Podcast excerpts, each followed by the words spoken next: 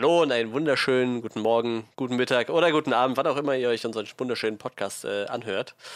Ähm, ja, neue Folge Onscreen Podcast steht an. Diese Woche in leicht äh, kleiner Besetzung, weil äh, Frederik leider verhindert ist diese Woche. Der äh, steckt dann nächste Woche wieder zu. Aber ich bin trotzdem nicht alleine. Ich bin übrigens Manuel, das habe ich nicht gesagt, aber vielleicht weißt du, bist du das mittlerweile auch so. So viele Leute gibt es ja nicht mehr. Und äh, ja, äh, im Hintergrund habt ihr gerade Johannes schon leicht lachen hören, der ist nämlich auch da. ja, ähm, es ist wie immer schön, hier zu sein. Ja, leider der Film mit dem schrägen Lachen, der kommt dann wahrscheinlich erst nächste Woche. Nächste Woche werden wir wahrscheinlich über. ja, ja, ganz genau dieses Lachen. Nee, nächste Woche werden wir dann wahrscheinlich über Joker reden. Diese Woche haben wir uns aber noch was anderes überlegt. Ähm, wir werden über El Camino sprechen. Ich weiß gar nicht, wie man dieses Auto ausspricht eigentlich. Es ist ein El Camino. Ich habe keine Ahnung, wie man den ausspricht. Der ist ja mexikanisch wahrscheinlich, ne? Äh, ich glaub, wir werden El über ein Auto. Wir werden über ein Auto sprechen, weil Johannes hat sich überlegt, er möchte sich ein El Camino kaufen. wir, machen, Nein, wir, wir haben gedacht, wir müssen heute mal ein bisschen andere Richtungen anstreben und das heißt, dass wir äh, heute einfach Autos besprechen werden. Das ist dann on-screen off-topic. Wir sprechen heute über Autos. Nein, wir sprechen natürlich über El Camino, den äh, Breaking Bad-Film, den Breaking Bad Sequel-Film. Eine Prequel-Serie gibt es ja auch, Better Call Saul, die läuft aktuell, ich glaube, in Deutschland nur auf Netflix und ich glaube, in Amerika noch irgendwo anders. Bei AMC wahrscheinlich oder so. Ja. Ähm, ja, aber Netflix hat uns tatsächlich ähm, zusammen mit oh, ich will den Namen nicht falsch nennen, Vince, Vince Gilligan ein, ein Breaking Bad Sequel ges gespendet, gesponsert, was äh, ein bisschen die Geschichte von, von Jesse weiter erzählt, nach, nach den Geschehnissen von Breaking Bad. Ähm, aber bevor wir dazu kommen, haben wir natürlich auch wieder News. Diesmal geht es ein bisschen was rund ums Batman-Universum. Es hätte natürlich ein bisschen besser irgendwie gepasst, wenn wir das nächste Woche gehabt hätten bei Joker. Aber ähm, tatsächlich ist diese Woche auch gar nicht so viel passiert, haben wir eben festgestellt. Ähm, ja, auf jeden Fall werden wir ein bisschen über, über das neue Batman-Projekt sprechen, was äh, so in Planung ist bei Warner. Und ähm, wir haben uns den ersten Trailer zu Jungle Cruise angeguckt. Disney hat es schon wieder getan und äh, eine ihrer Attraktionen verfilmt. Gucken wir mal, ob das genauso gut funktioniert wie äh, bei den ersten Flug der Karibik-Teilen. Werden wir gleich drüber reden. Ja, ähm, falls ihr keine Lust habt, uns über diese Themen reden zu hören, äh, könnt ihr das auch einfach skippen. Deshalb kriegt ihr jetzt von uns den Timecode. Also wir starten jetzt direkt mit unseren äh, Highlights der Woche. Und dann startet unsere Review zu El Camino bei 53 Minuten und 27 Sekunden. Ja, dann würde ich sagen, dann starten wir doch mal mit den Highlights der Woche. Highlights der Woche. Ja, da wir ja auch nur zu zweit sind, machen wir dieses Mal auch nur zwei Themen. Wird wahrscheinlich ein etwas kürzerer Podcast diesmal. Äh, eine Meinung bleibt weg, eine, eine News bleibt weg. Wäre halt echt spannend gewesen, was, was Freddy noch genommen hätte, da ja echt ja. nicht so viel passiert ist. Ne? Und ich muss sagen, ich, also werden ihn sicherlich noch fragen können, aber es, auf jeden Fall bin ich gespannt, was er zu El Camino sagt, weil er, glaube ich, mit der größte Breaking Bad-Fan ist, den ich kenne. Also, jedenfalls, als ich, ich Breaking Bad geschaut hatte, da war er schon richtig krass so, oh mein Gott, du guckst es jetzt endlich und so. Und, äh, Ja, du hast ja ein bisschen Zeit gelassen, aber es ist vielleicht auch ganz gut so, weil äh, immer noch eine der besten Serien ist, die ich gesehen habe, glaube ich. Ich weiß gar nicht, war das damals bei mir die Nummer 1 oder bei Freddy? Aber einer von uns hat das als Nummer 1, glaube ich. Ich meine ne? auch, ja. Ich bin mir gerade selber nicht sicher. Ich glaube, wir waren uns beide so bei Lost und Breaking Bad ein äh, bisschen. Ich glaube, wir hatten beide in den Top 3 irgendwie drin und äh, ja, bei einem von uns war, glaube ich, Breaking Bad erst. Kann auch sein, dass es bei mir war, aber ähm, tatsächlich habe ich da jetzt gerade so eine Serie angefangen, über die ich nächste Woche spreche, die da vielleicht auch nochmal mit in die Top 3 reingrätschen könnte. Wenn die so, hm. so gut bleibt. Aber das machen wir dann nächste Woche, dann bin ich auch durch damit. Ähm, ja, Johannes, willst du mal anfangen mit deinem äh, voll äh, ausgesuchten Thema aus diesen 8000 Möglichkeiten? ja, äh, witzigerweise haben wir jetzt in unseren fast zwei Stunden, die wir einfach vor der Podcastaufnahme schon gelabert haben, ähm, haben wir auch unter anderem über Brandon Fraser und The Mummy geredet, den, den alten Die Mumie-Film. Ja. Und ich glaube, Disney setzt gerade so ein bisschen darauf, diesen Spirit nochmal einzufangen. Denn ja, sie haben den ersten Trailer veröffentlicht zu ihrem kommenden Film Jungle Cruise mit Dwayne The Rock Johnson und Emily Blunt. Die beiden haben, glaube ich, auch schon seit längerem immer ähm, Promo dafür gemacht, so auf äh, Instagram und waren auch bei der Disney Expo jetzt und haben da, glaube ich, so das erste Material vorgestellt und so. Und ich meine, es ist irgendwie das größte Set, was Disney je gebaut hat oder so, was sie da benutzen. Okay. Es gab vor ein paar, ein, vor ein, zwei Jahren, als die Dreharbeiten liefen, gab es so ein Video, wo ähm, Dwayne Johnson halt, wo die alle, das, die Crew an so einem, äh, an so einem Hafen, wie es aussah, so einer Hafenstadt irgendwie standen. Ich glaube, im Trailer sieht man die auch so kurz an so einer Bucht liegen, so eine Straße, die stand so am Wasser und hatten, er sprach so mit der Kamera, die ganz offensichtlich von so einer Drohne gehalten wurde. Und dann zoomte, also flog die Drohne weg und es wurde halt klar, dass das einfach ein riesiges Gebiet ist, was sie da einfach gebaut haben und hingestellt haben und so. Und also es scheint ein ziemlich großes Set zu sein. Und ja, davon ab, ähm, ja, Jungle Cruise, wie gesagt, basiert auch auf einem Themenpark, einer Themenpark-Attraktion von Disneyland. Ähm, äh, ich war noch nie in dem Disneyland, deshalb, ich weiß nicht mal, ob wir in, in Disneyland Paris, das wäre ja das nächste hier, ob es da auch sowas gibt oder Das ob das nur in den amerikanischen ist. Vielleicht kann ich das äh, nächstes Jahr rausfinden. Da werde ich nämlich wahrscheinlich genau da landen. Ah. Also äh, in Amerika sind die ja, haben die ja, glaube ich, echt Stellenwert, einfach so Pirates of the Caribbean und Mhm. Jungle Cruise und so diese ganzen Sachen. Das Tomorrowland war ja damals auch so eine Nummer, die, ja, man verbindet sofort irgendwie, das sind diese in Amerika ganz ikonischen ähm, Rides, diese Fahrten in, in den Disneyland-Attraktionen. Und ja, jetzt ganz offensichtlich, wie gesagt, kommt der nächste Schwung. Ähm, sie scheinen sich, wie gesagt, sehr, also ist meine Meinung, an so den The Mummy-Ton zu wagen. Also so auch von der Charakteraufteilung wirkt das schon sehr so. Ähm, Emily Blunt spielt so diesen Charakter, den Rachel Weisz gespielt hatte in den Mummy-Filmen, würde ich jetzt sagen. So diese ähm, Akademikerin, die in die Wildnis kommt und ja, jetzt schon gut auf sich aufpassen kann, aber halt so ein bisschen überfordert ist von der Umgebung. Und Dwayne Johnson spielt so den Brandon Fraser-Typ, den, den kundigen, ähm, lokalen Mann, der, der da irgendwie alles in der Hand hat und so ein bisschen mehr fürs, fürs harte Geschäft da ist, zum Draufhauen. Und ja, das Ganze wird ganz offensichtlich noch eine mystische Wendung nehmen. Wir kriegen irgendwie so ein paar Shots von, von ein, zwei seltsamen CGI-Wesen. ähm, ich hoffe, dass sie dann noch ein bisschen, ein bisschen am CGI arbeiten. Das sieht nämlich sehr, sah dann an den Stellen, fand ich sehr offensichtlich aus, wenn irgendwie der Baum auf einmal lebendig wird oder was das war. Ja, und davon ab, ich weiß gar nicht, was ich noch groß dazu sagen soll, um ehrlich zu sein. Das ist jetzt tatsächlich nicht so der Trailer, der mich so mega kickt gerade. Ähm, so, ich, es wirkt gerade noch ein bisschen sehr, ich weiß nicht, sehr gezwungen. Ähm, so, also es wirkt, vielleicht ist es auch einfach so das, das Gepäck, was ich damit reinbringe, äh, nachdem wir jetzt irgendwie gerade, also in den letzten Jahren Tomorrowland hatten und die ganzen Pirates of the Caribbean Filme und so weiter, wo ich einfach das Gefühl bekomme von, ja, sie versuchen einfach wieder ein neues Franchise aufzubauen, so ein Abenteuer-Franchise. Und ich mag Abenteuerfilme, aber ja, der Trailer hat mir jetzt irgendwie noch nicht so viel Besonderes gegeben, außer vielleicht, ich bin ganz gespannt, Emily Blunt und Dwayne Johnson zu sehen. Ähm, ja, davon ab, weiß ich nicht, kann ich jetzt nicht so viel damit anfangen. Und ähm, ja, der erste Pirates of the Caribbean Film ist nach wie vor, finde ich, ein toller Abenteuerfilm. Hm. Aber die anderen fand ich auch nicht mehr so geil. Die letzten, gerade den letzten fand ich richtig schlecht.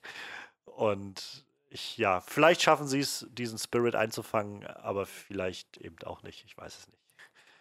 Ähm, ja, was meinst du denn? Du hattest schon schon angesprochen, bevor wir aufgenommen haben, dass The Mummy, dass der, also dass du den sehr, sehr gerne hast, den Originalfilm. Mhm. Findest du denn auch, dass das so ein bisschen in die Richtung schlägt? Ich muss tatsächlich sagen, ich habe mich ziemlich krass an Fluch der Karibik erinnert gefühlt irgendwie. Ich finde Den davon. Vibe, ja, den gab es auch auf jeden Fall. Ja, also da hatte ich tatsächlich eher so den Vibe für. Und gerade mal um deine Frage zu beantworten, also Disneyland Paris hat nur Pirates of the Caribbean, aber keinen Jungle Cruise. Ah, okay. Mal bis jetzt noch nicht, ne? Ich meine, wenn der Film jetzt super erfolgreich wird, hat es wahrscheinlich in zwei Jahren auch einen. ich glaube, so funktioniert das. Es gibt nur zwei Disneylands, die keinen äh, Jungle Cruise haben, tatsächlich. Das ist äh, Paris und ich glaube Shanghai oder sowas. Ähm, ja, ich weiß nicht. Also, ich, ich finde, diese Filme haben halt alle irgendwie einen ähnlichen Vibe, ne? Nur die meisten davon haben halt auch nicht unbedingt funktioniert, ne?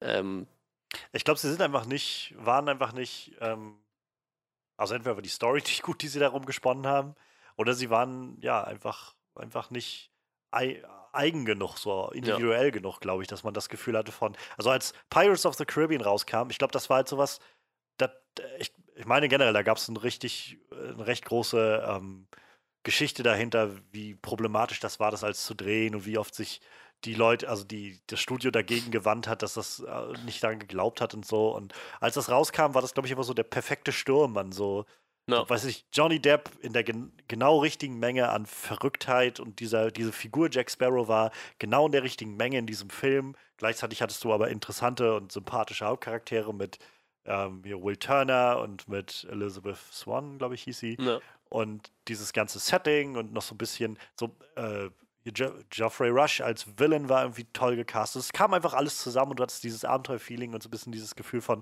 das habe ich so auch noch nicht gesehen. Aber danach, die, also ich fand, die Pirate-Filme haben sich immer nur noch mal wiederholt oder zu sehr gesagt, guckt mal, Jack Sparrow ist der nicht weird. Und ja, die anderen Filme so, ist schwer dann so herauszustechen, habe ich das Gefühl. Also, Ja, es war, auch- die, die wurden auch, ich glaube, man hat sich dann auch nach und nach immer noch mehr satt dran gesehen. So, ich glaube, man verzeiht immer den ersten mm, zwei, drei Filmen noch ein bisschen mehr wie nachher. Ich glaube, das ist so wie Fast and Furious. So, man guckt die sich immer wieder an, weil man irgendwie noch gute Erinnerungen dran hatte. So, und es wird halt gefühlt Teil für Teil schlechter. Ich glaube, das ist manchmal noch nicht mal dem Film geschuldet, sondern einfach daran, weil man halt immer noch Hoffnung hat und die halt immer wieder so ein bisschen zerstört wird. Wahrscheinlich Ja. sind die, und bei Flug der Karibik war es halt auch so. Ich glaube, den zweiten habe ich auch noch ganz geil geguckt, den dritten fand ich dann auch nur noch so okay. Das wird dann halt immer schlimmer so. Und äh, den letzten, den hätte ich halt gar nicht mehr gebraucht irgendwie. Vor allem, weil da ja echt auch noch ewig Zeit hinter war. Ich glaube, da haben sie ja nochmal versucht, dann mit Will Turner irgendwie nochmal so den, den Twist ein bisschen zu kriegen, indem sie den nochmal eingebaut haben. Hat aber auch nicht funktioniert. Also das Einzige, was ich halt immer mochte, war so, dass die Filme so sehr atmosphärisch waren irgendwie. So optisch hatten die immer viel hergemacht, fand ich. Mit diesen irgendwelchen, ich weiß nicht, in welchem Teil das war, wo sie diese, diese Voodoo-mäßige Piratenbraut da hatte, die da irgendwie in dieser Höhle gelebt hat. So, also so Sachen fand ich immer ganz nett, ne? Die Ideen sind immer ganz gut. Aber so sind halt viele Abenteuerfilme, die irgendwie, wo du denkst, die könnten vielleicht ganz cool sein, weil sie cool aussehen, sind es dann aber irgendwie nicht, ne? Weil so sehr ich Brandon Frasers die Mumie mag, aber so Sachen wie Reise zum Mittelpunkt der Erde fand ich dann nicht mehr so geil, ne? Also die die habe ich mir halt einmal angeguckt und der war halt auch nur so, naja, sah zwar immer noch irgendwie nett aus, so, aber war halt auch nicht so geil. Und ich habe alles, was danach kam, war dann auch irgendwie schon nicht mehr so geil in die Richtung. Ist halt immer so, ich glaube, du hast halt so, so eine Phase, wo das gut funktioniert und dann halt eher nicht. Deshalb, ich weiß jetzt nicht, vielleicht wird Jungle Cruise ja auch ganz, ganz großartig und lässt das nochmal neu aufleben, aber ich glaube hier, äh, Jumanji war eigentlich so ein ganz netter Film eigentlich irgendwie. das stimmt, ne? ja. Die Richtung. Aber halt ich glaube, das trifft nochmal einen interessanten Punkt. Wir kriegen ja dieses Jahr jetzt noch den zweiten, also den im Prinzip dritten Jumanji-Film, Mhm. die Fortsetzung. Ähm, und das ist jetzt Jungle Cruise auch nochmal ein Film, wo wir, ähm, wo wir Dwayne Johnson sehen als im Dschungel, als, als, als Hau drauf Mann im Dschungel. So, ich weiß nicht, keine Ahnung, ist das nicht vielleicht ein bisschen viel? Also, vielleicht ist das auch so ein Grund, warum ich gerade so das Gefühl habe von, ich, ja, ich weiß jetzt nicht, ob ich das so brauche. Aber Ich muss ja, Ja. ganz ehrlich sagen, ich, ich bin ja auch ein Fan von The Rock, so ich mag den sehr gerne, der ist ja sehr sympathisch, aber tatsächlich, ich habe das erste, was ich gedacht habe, der ist ja jetzt wieder beim Wrestling aufgetaucht und hat doch gesagt, dass er wieder zurück ist, so. Also der wird jetzt wahrscheinlich nochmal so, so ein, zwei Story-Arcs mitmachen, vielleicht. Weiß nicht, ob nebenbei oder so. Aber ich habe echt gedacht, so, boah, hoffentlich äh, lässt er dann, macht er dann mit den Filmen mal ein bisschen langsamer, so, weil du kannst dich halt irgendwann an allem satt sehen, egal wie gerne du es siehst. Irgendwann hast du halt trotzdem die Schnauze voll, habe ich so das Gefühl. Und ich weiß nicht, also ich habe meistens immer Glück und gucke mir diese Rock-Filme an, die ich noch passabel finde, aber wenn ich mir dann so angucke, wie zum Beispiel diesen, wie ist der, Skycrapper oder was? Skyscraper. Ja, ich, ich, muss sagen, ich fand den gar nicht so schlimm. Also ich habe den ich vor, vor ein, zwei Monaten äh, bei Sky mir angeschaut und ja, also ich fand ihn, ich fand ihn ganz okay. So, es war halt nichts Reißendes, so, war, war nichts, was mich jetzt so umgehauen hätte, aber da habe ich schon deutlich schlimmere Filme gesehen. Also auch deutlich Also- schlimmere The Rock-Filme gesehen. Also bei mir ist, äh, bei uns im Freundeskreis ist ganz okay immer eine 3 minus. ähm, ja, ich weiß nicht. Also ich weiß nicht, ob ich den gebraucht hätte. Vor allem in dem Jahr habe ich mir halt auch hier, das war, war es letztes Jahr oder war es dieses Jahr? Auf jeden Fall Rampage kam ja, glaube ich, ungefähr zur selben Zeit. Ne? Den fand ich schlecht. Ja, den fand ich zum Beispiel ganz okay so. Das war so Also ein so- Film, wo ich, ich meine, ich habe ihn dann auch bloß im Stream geguckt, aber da habe ich abgeschalten nach, ich weiß nicht. einer halben Stunde oder so habe ich so gemerkt, es interessiert mich alles nicht scheiße, was da passiert gerade. Das Schlimme ist, The Rock ist halt irgendwie immer The Rock, ne? Der geht halt irgendwie immer so, weil der so sympathisch ist. Aber Ja. Und das ist halt auch noch das, worauf ich mich am meisten oder was ich mir am ehesten noch angucken wollen würde bei Jungle Cruise, ist halt ihn und auch Emily Blunt in dieser Dynamik zu sehen. Ich finde, Emily Blunt ist halt auch einfach so eine wahnsinnig tolle Schauspielerin. Aber davon ab, ich weiß nicht. Ich mag irgendwie die Idee ganz gerne, dass er diesen, diesen Jungle Cruise da für Touristen macht und ganz offensichtlich das einfach nur so eine Betrugsnummer ist. nee, ne, das ist wahrscheinlich wie eine Fahrt in einem äh, Freizeitpark so. Ja, ja, genau. Aber davon ab, ja, ich weiß nicht. Also, keine Ahnung. Also, Der Trailer, vielleicht hat er auch noch nicht genug gegeben von der Story oder so, aber ich hatte jetzt nicht das Gefühl, dass das für mich gerade so ein, so ein Punkt, so ein Nerv trifft, wo ich das Gefühl habe, oh ja, das, das ist mal was. Und ich, wie gesagt, ich habe eigentlich immer Lust auf so Abenteuerfilme, aber Ja. irgendwie das. Es sieht nicht schlecht aus. So der, der Do- Doolittle-Trailer, der vor kurzem kam, der sah schlecht aus. Der, der hat mich auch überhaupt nicht umgehauen. Ne? Ähm. Also ganz im Ernst, da gucke ich mir lieber den Eddie Murphy Dr. Doodle nochmal an. Den fand ich damals auf jeden Fall gut. Ich weiß nicht, ob der heute noch was taugt, aber. Ich freue mich gut. halt für Robert Downey Jr., dass er so sein Ding machen kann, aber Ja. das CGI in diesem Trailer von Doolittle sah so grauenhaft aus. Das sah, das sah teilweise aus wie, ähm, ich weiß nicht, ob du den 2011er ähm, Die Abenteuer von Tim und Struppi gesehen hast von Steven Nee, nee, Spielberg. nee, nee. Das war halt so ein animierter Film. Und so sah das aus, fand ich an vielen Stellen, wenn halt keine echten Menschen zu sehen waren, sondern nur Szenerien oder Tiere. Ich dachte, das ist, das ist einfach nur animiert, aber äh, es ist ein anderer Das Trailer. schlägt auf jeden Fall einen ganz anderen äh, Style ein wie der Dr. Doolittle mit Ja. Eddie Murphy. Ne? Das auf jeden Fall, ja.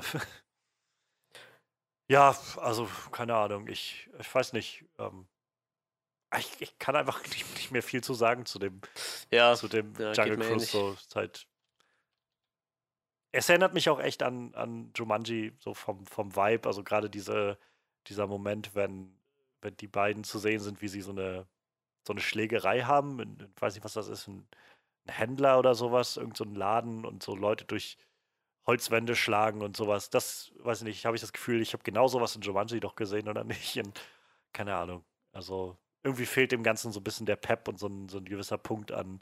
ja. Darum sollte man das gucken. So. ja, ich weiß auch nicht. Ich denke mal, wenn nichts anderes kommt in der Woche, werden wir wahrscheinlich, äh, werden wir uns den wahrscheinlich angucken, aber ich glaube, den würde ich mir jetzt so privat auch nicht unbedingt angucken. Sie haben auf jeden Fall ein ziemlich, ja, ziemlich mutiges Startdatum gesetzt. Also in Amerika startet der 24. Juli, also das heißt mitten im Sommer. Also das ist halt mitten in der Kinosaison. Na, krass. Da werden sie ordentlich, also ich weiß jetzt nicht, was noch läuft an dem Wochenende, aber da werden sie bestimmt ordentlich Konkurrenz haben. Ja, das ist durchaus möglich, ne? Ja, wir werden mal gucken, wie gesagt. Ähm, wahrscheinlich vielleicht auch einfach so ein Film, der irgendwo untergeht. Ich meine, ähm, nachdem Flucht der Karibik so erfolgreich ist, hat man ja auch nochmal einen anderen Film mit Johnny Depp in einer verrückten Rolle probiert. Der hat auch gefloppt. Und wenn man Ja. Jetzt irgendwie versucht, da was anderes nachzuahmen, wer weiß, ob das funktioniert, ne? Aber naja, wir, wir werden sehen. Witzigerweise ist- sehe ich gerade, in dem Jungle Cruise ist Jesse Plemons auch dabei, über den wir nachher nochmal reden werden in El Camino. Okay. Ja, dann würde ich sagen, haken wir das Thema mal ab, wa? Ja. Jungle Cruise. Ja, wir gucken mal, was da so die nächsten Monate noch auf uns zukommt. Wir kriegen bestimmt noch mal einen Trailer dafür. Dann schauen wir mal, was da so kommt. Ich würde viel lieber Mhm. Ein, ein andere, so, so einen Mummy-Film nochmal sehen. Also so wie den Brandon Fraser Mummy-Film. Ja, das stimmt, das stimmt.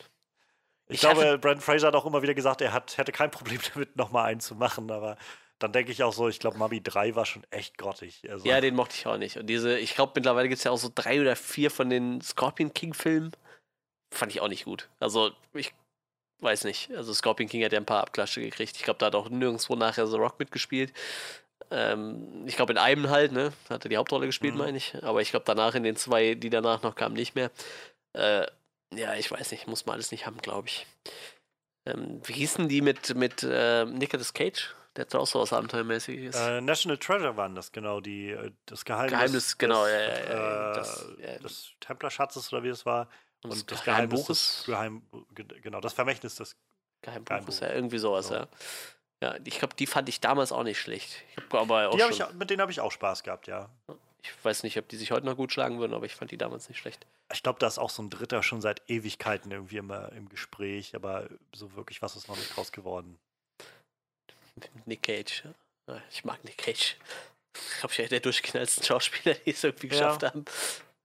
Aber mit System. Also ich, Ja, wenn man ja, sich mal so, so ein paar Interviews mit dem anschaut, der ist halt total durchgeknallt, aber der weiß, glaube ich, auch selbst, welchen Status er hat. Und ja, der macht halt einfach sein Ding. So. Und, und macht aber halt auch alle, trifft immer sehr, sehr entschiedene Entscheidungen. So. Ich glaube, der geht halt nicht ans Set und macht so irgendwie, oh mein Gott, jetzt schaue ich mal, wohin mich der Wind treibt, so, sondern der weiß halt ganz genau, was er macht. Nur, dass das immer irgendwie verrückt ist. Ja. Irgendwie schon.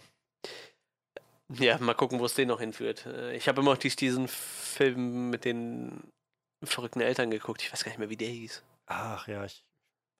weiß, hieß er nicht sogar irgendwie so? Parents? Ich weiß nicht, ist auch egal. Aber den wollte ich mir mal angucken. Ja, Nicolas Cage. Mal gucken, was der in den nächsten Jahren noch so treibt. Ähm, ich weiß auf jeden Fall, was er nicht treibt. Er wird nicht Catwoman. Schwenken wir mal zu unserem nächsten Thema. Wie unfair, ja. Sie haben ihm schon Superman geklaut und jetzt wird er nicht mal Catwoman. Stell dir vor, du hättest so einen wahnsinnigen Superman. Das wäre auch total gut. Oh yeah. Der dann irgendwie äh, Frauen wegklatscht. Ich glaube, das hat er in ein paar Filmen sogar gemacht irgendwie. Ich weiß nicht. Es gibt so ganz merkwürdige Nicolas Cage-Collagen irgendwie mit Sachen, die er gemacht hat. Also so seine wirsten Momente. Hello, can I get a room? Großartig. Mom und Dad heißt der Film übrigens. Ah ja, oder so. Also ich hatte irgendwie Parents im Kopf. Also irgendwie genau das, worum es geht. Irgendwie so hieß der auch. Ja. Ja. Ja, genau, diesen Film, den wollte ich mir mal angucken. Da sah der Trailer auf jeden Fall echt abgefahren zu Hause. Ja, ähm, jetzt machen wir einen kleinen Schlenker zu äh, Batman. Das hat so ziemlich gar nichts mit Disney zu tun. Ähm, Matt Reeves arbeitet nach wie vor an seinem, seinem Batman-Reboot. Ähm, wir haben ja irgendwann mal über, über unseren neuen Batman gesprochen, Robert Pattinson, der auf jeden Fall ein schickes Batman-Kinn hat. Ähm, wie gesagt, ich kann nicht so viel, konnte damals auch nicht so viel über den sagen, weil ich eigentlich noch nichts mit ihm gesehen habe. So. Ich kenne ihn halt nur als Twilight-Vampir, aber da ich die Filme auch nicht gesehen habe, willst du mir das jetzt auch nicht schlecht machen. Ähm, ja, aber mittlerweile sind ja ein paar mehr Castings bekannt geworden. Eigentlich die, die Hauptschlagzeile war, ähm, Zoe Kravitz ist jetzt wohl als äh, Catwoman gecastet worden. Ähm, Zoe Kravitz kennt man unter anderem aus Bad Max, aus X-Men First Class hat sie noch mitgespielt. Äh, Fantastic Beasts war, glaube ich, so mit eins Ja. der größten Sachen in letzter Zeit. In den äh, Grin- Grindelwaldsverbrechen hat sie auf jeden Fall mitgespielt. Und jetzt wird sie wohl unsere neue, neue Catwoman. Tatsächlich hätte ich mir eigentlich lieber mal Facebook-Artikel dazu angucken sollen, weil ich gerne die Kommentare gelesen hätte. Ich meine, sie ist ja schon ähm, nicht so hellhäutig wie, weiß ich nicht, äh, Michelle Pfeiffer. Geht ja eher so in Richtung Halle Berry dann. Ich weiß nicht, ob sie, ich glaube, Halle Berry hat damals auch einen ganz schönen Shitstorm gekriegt, aber damals war das noch nicht so, so krass mit den Shitstorms, da war Social Media noch nicht so verbreitet, aber ähm, ja, man, man kennt es, ne? Also die Leute ragen ja gerne über was ab, wenn irgendwas Ja. farblich nicht so passt, wie es ist. Gibt gerade auch wieder so einen, so einen äh, interessanten Fall in der Cosplay-Szene. Können die Leute sich mal angucken bei Euro Cosplay. Da wollte jemand einen dunkelhäutigen Charakter cosplayen, der nicht hellhäutig war. Das war auch wieder so richtig übelst crazy, was da abgegangen ist. Äh, ganz, ganz, sowas gibt es halt immer wieder. Deshalb, ich hätte, ich habe jetzt aber tatsächlich nichts Negatives dazu gehört bis jetzt.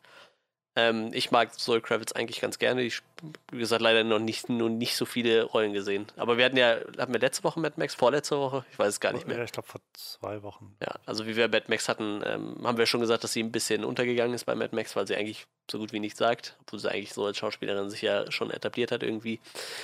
Äh, stand ja immer ein bisschen im Namen von ihrem Vater. Ähm, und ja, ich weiß nicht, also wegen mir kann die das ruhig machen. Ich bin da eigentlich offen für. Kann jetzt nicht sagen, dass das irgendwie ein positiv ist. Ist ein bisschen wie Robert Pattinson so. Kann ich halt auch als Batman nicht einschätzen. Ich glaube, Zoe Kravitz, ich mag die halt ganz gerne als Schauspielerin, aber ob die da jetzt gut oder schlecht gecastet wird, ich weiß nicht. Ich, ich denke, es kann funktionieren. Auf jeden Fall ist er wahrscheinlich in einem ähnlichen Alter wie Robert Pattinson. Ich glaube, Catwoman ist ja sowieso auch immer im ähnlichen Alter wie Ja. Batman. Das passiert. Ich glaube, das ist halt schon mal ein schönes, also ein nettes Zeichen, so dass sie halt ganz offensichtlich wirklich jünger casten. Ja. Ja. Ähm, Zoe Kravitz, die jetzt ja ähm, 31 ist. Und ähm, Ich ja, wollte gerade sagen, die ist in meinem Alter, glaube ich. finde ich, also finde ich irgendwie ein schöner Ansatz. So, das sagt mir halt, dass wir ein bisschen weggehen, also unterstreicht nur noch mal, wie sehr wir weggehen von, von dem alten Batman, der schon seit Ewigkeiten irgendwie in der Ja. Im, im Ring ist sozusagen und ganz offensichtlich auch so seine Widersacher so ein bisschen angepasst werden auf das Alter. Ich denke auch Und- fast, das geht alles, dieser ganze Film geht ein bisschen so knapp hinter den Year One-Geschichten so, ne? Ich glaube, Year Ja, One also ist ich jetzt. denke mal, er wird so zwei, drei Jahre wird das vielleicht schon machen oder so und dann, aber halt äh, wahrscheinlich noch nicht so auf dem, ja, genau. auf dem Hoch sein so. Also er ist wahrscheinlich immer noch dabei, das so rauszufinden, sag ich mal. Das- Aber ich finde halt die Idee ganz cool und das suggeriert mir jetzt mal, dass sie halt überhaupt Catwoman casten, dass wir halt wirklich viele Villains sehen werden in dem Ganzen. Und ich traue halt ähm, Matt Reeves ziemlich gut zu, dass der nicht einfach nur, also dass der, dass der irgendwie einen Grund hat, die da einzubauen und nicht einfach nur, wir wollen die kurz zeigen oder sowas oder keine Ahnung, wir überfrachten das viel zu sehr mit Villains. Ich glaube schon, dass der eine Idee hat, wie er die wie er die so einsetzen kann, dass diese Welt einfach so, so ein bisschen voller wirkt, weil gerade in den letzten Jahren, also wenn ich so an die Dark Knight-Trilogie zum Beispiel denke, hast du irgendwie immer so einen, einen Villain im Prinzip pro Film. So, wenn du halt, Mhm. wenn man großzügig ist, könnte man vielleicht argumentieren, dass du zwei Villains im ersten Film hast, so mit Crane und mit äh, Ra's al Ghul, aber ja. insgesamt würde ich sagen, hast du trotzdem eigentlich immer nur so einen Villain und dann ist der besiegt und dann kommt halt im nächsten der nächste wieder. Und eigentlich finde ich die Idee sehr schön, dass wir vielleicht mal so eine Version sehen, wo Batman hat schon ein paar Jahre gekämpft, hat schon so neue, also hat schon Villains in den Knast gebracht und so und vielleicht schließen die sich mittlerweile einfach zusammen oder sowas und du hast dann so ein Team-Up von Catwoman und weiß ich, dem Riddler oder sowas und das, äh, die Idee finde ich eigentlich sehr cool und ähm, ja, Ja. ich weiß nicht, Sersi, äh, Sersi Beats sag ich schon, die Sersi Beats war wohl auch im Gespräch für die Rolle. Genau. Ähm, aber Matt Reeves, also ich denke, der wird sich schon was bei ausdenken. Und Zoe Kravitz ist halt, ich finde die eigentlich sehr talentiert bei allem, was ich bisher gesehen Ja, habe. Ich finde die auch ganz Und war die nicht auch in den, in den ähm, Hunger Games Sachen dabei oder so? Nee, da war ihr Vater dabei. Ja, Die Virgin war- steht hier, das ist genau, auch so sie eine Serie, den ne? Divergent-Sachen Ja. dabei, genau. Ja, ich wollte gerade sagen, das Ähm, war doch was ähnliches. Genau, und also ich, ich mochte sie in den Sachen, die, in denen ich sie bisher gesehen habe. Ähnlich wie du, also ich habe jetzt noch keine, keine große Hauptrolle von ihr gesehen, aber die wird sie ja scheinbar auch nicht spielen, sondern eher eine, naja, eine, eine Villain-Rolle. Wer weiß, wie groß die ausfällt.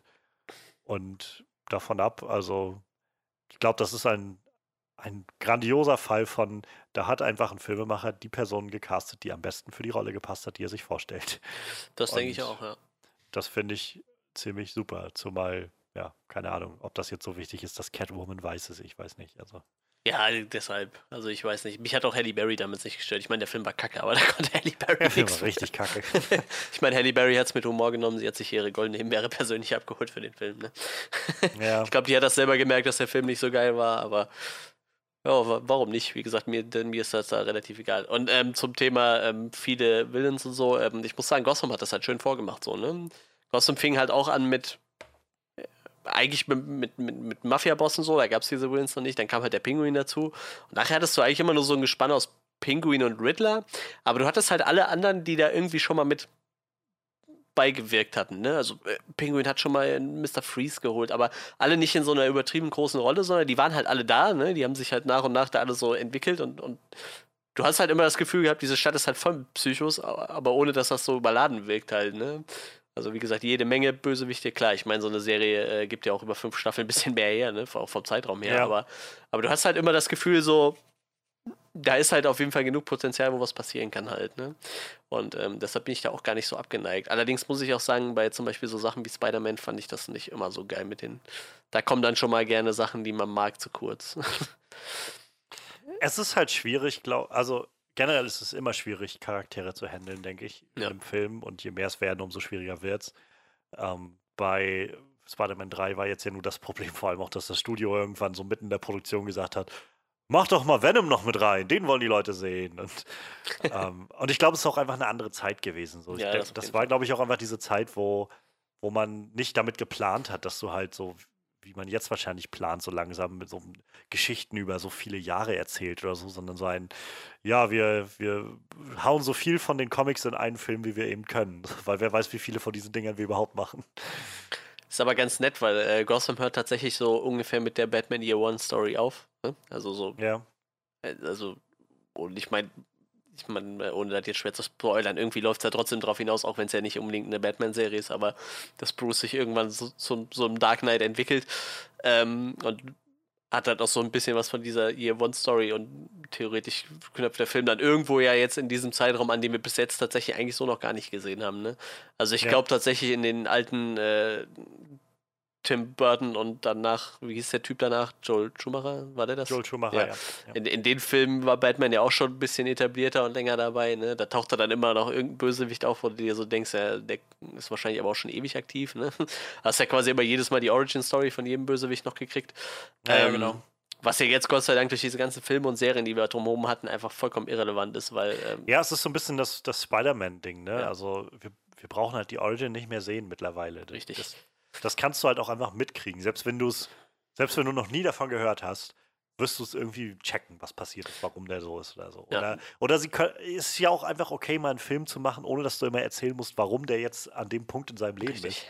So, es, ich glaube, wir sind alle weit genug, gerade mit diesem Comicbuch-Genre, dass wir einfach akzeptieren können. Ja, das steht jetzt eben an diesem Punkt. Und wenn, wenn jetzt halt der nächste Film kommt mit, weiß ich nicht, ähm, mit, mit Plastic Man oder so, dann muss ich vielleicht nicht unbedingt erklären, wie der das geworden ist, sondern es reicht halt einfach, es ist wieder eine, in Anführungszeichen, eine dieser Figuren und die existiert einfach und fertig. Ja.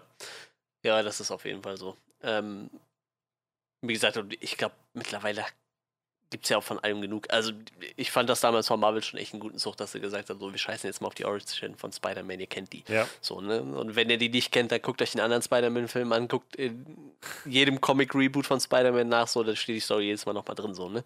Und äh, so ist das bei den. Also, gut, ich habe halt Gotham gesehen, ich kenne halt fast die Origin-Story von jedem Batman-Charakter irgendwie gefühlt, ne? Ich habe die wirklich alle schon mal irgendwo gehört.